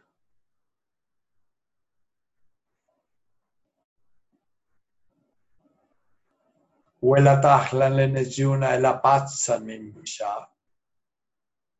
De allá lo profundo, de esos momentos que han sido profundamente dolorosos en la vida y que han dado materia prima para creer que estás separada, creer que no eres una hoja armónica del árbol del cual haces parte. Mira todas las distracciones que has creado precisamente para apartarte de ese dolor profundo que pudo generar esa ruptura en tus primeros pasos en la vida.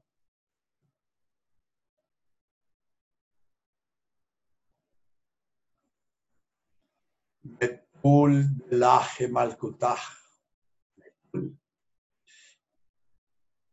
Confirmo por lo que estoy diciendo, por lo que he estado viviendo a través de esta oración, por las experiencias que estoy recorriendo a través de esta oración, por la, la conciencia que estoy invocando y llamando y despertando con esta oración. Contemplo del Aje Malkutaj este universo de las formas como la manifestación del orden divino. Contemplo a la divinidad danzando en él. Wahaila Watesbukta como un vórtice de armonía, de belleza, de verdad, de asombro, un vórtice de magnificencia. Wahaila Watesbukta Lachlan al repitiéndose una y otra vez en cada respiración, en cada latido del corazón, en cada encuentro y cada despedida, en cada despertar cada dormirme, en cada comer y cada defecar, en cada amor, en cada odio, cada movimiento en el mundo fenoménico. Por los siglos de los siglos. He traducido. De era en era. Amén. Mi vida es la manifestación de esto. Esto es así y voy a estarlo afirmando y afirmando hasta que eso sea una certeza indiscutible de conciencia.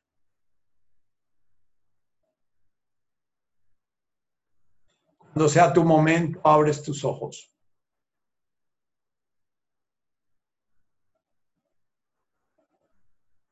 Agradezco mucho el estar presente en esta comunión.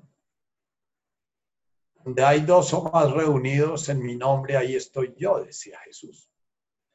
Y yo, el yo de Jesús el yo, es el yo divino. Mi Padre y yo somos uno. Donde hay dos o más reunidos en mi nombre. Ahí está la conciencia despertando. Ahí está la conciencia realizando el misterio del universo, la divinidad manifestándose. Sin principio ni fin, en ciclos eternos.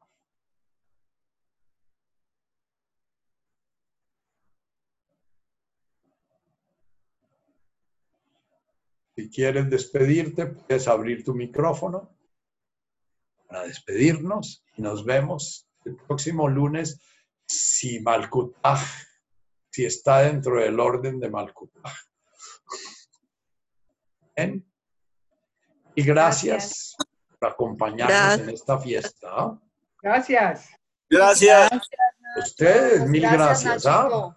Gracias, gracias. Gracias. Gracias. Ah, Maravilloso, gracias.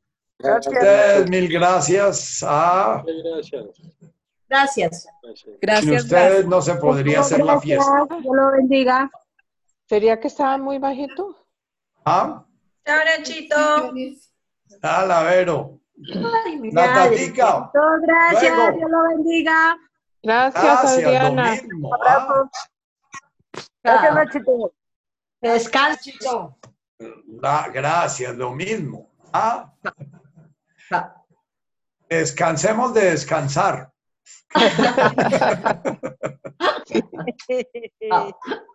Ay, besos. Bueno, Tatica, mil gracias. Si hay Chao. preguntas, la próxima vez me las mandas. No, no hay, no hay nada, Nachito. No, no pusieron ¿No? nada. Machera, eh, queden tan asombrados que ni preguntas hagan. Ah, Gracias, Tatica. Bueno, Hasta luego. Buenas noches, gracias. Chao. buenas noches. ¿ah?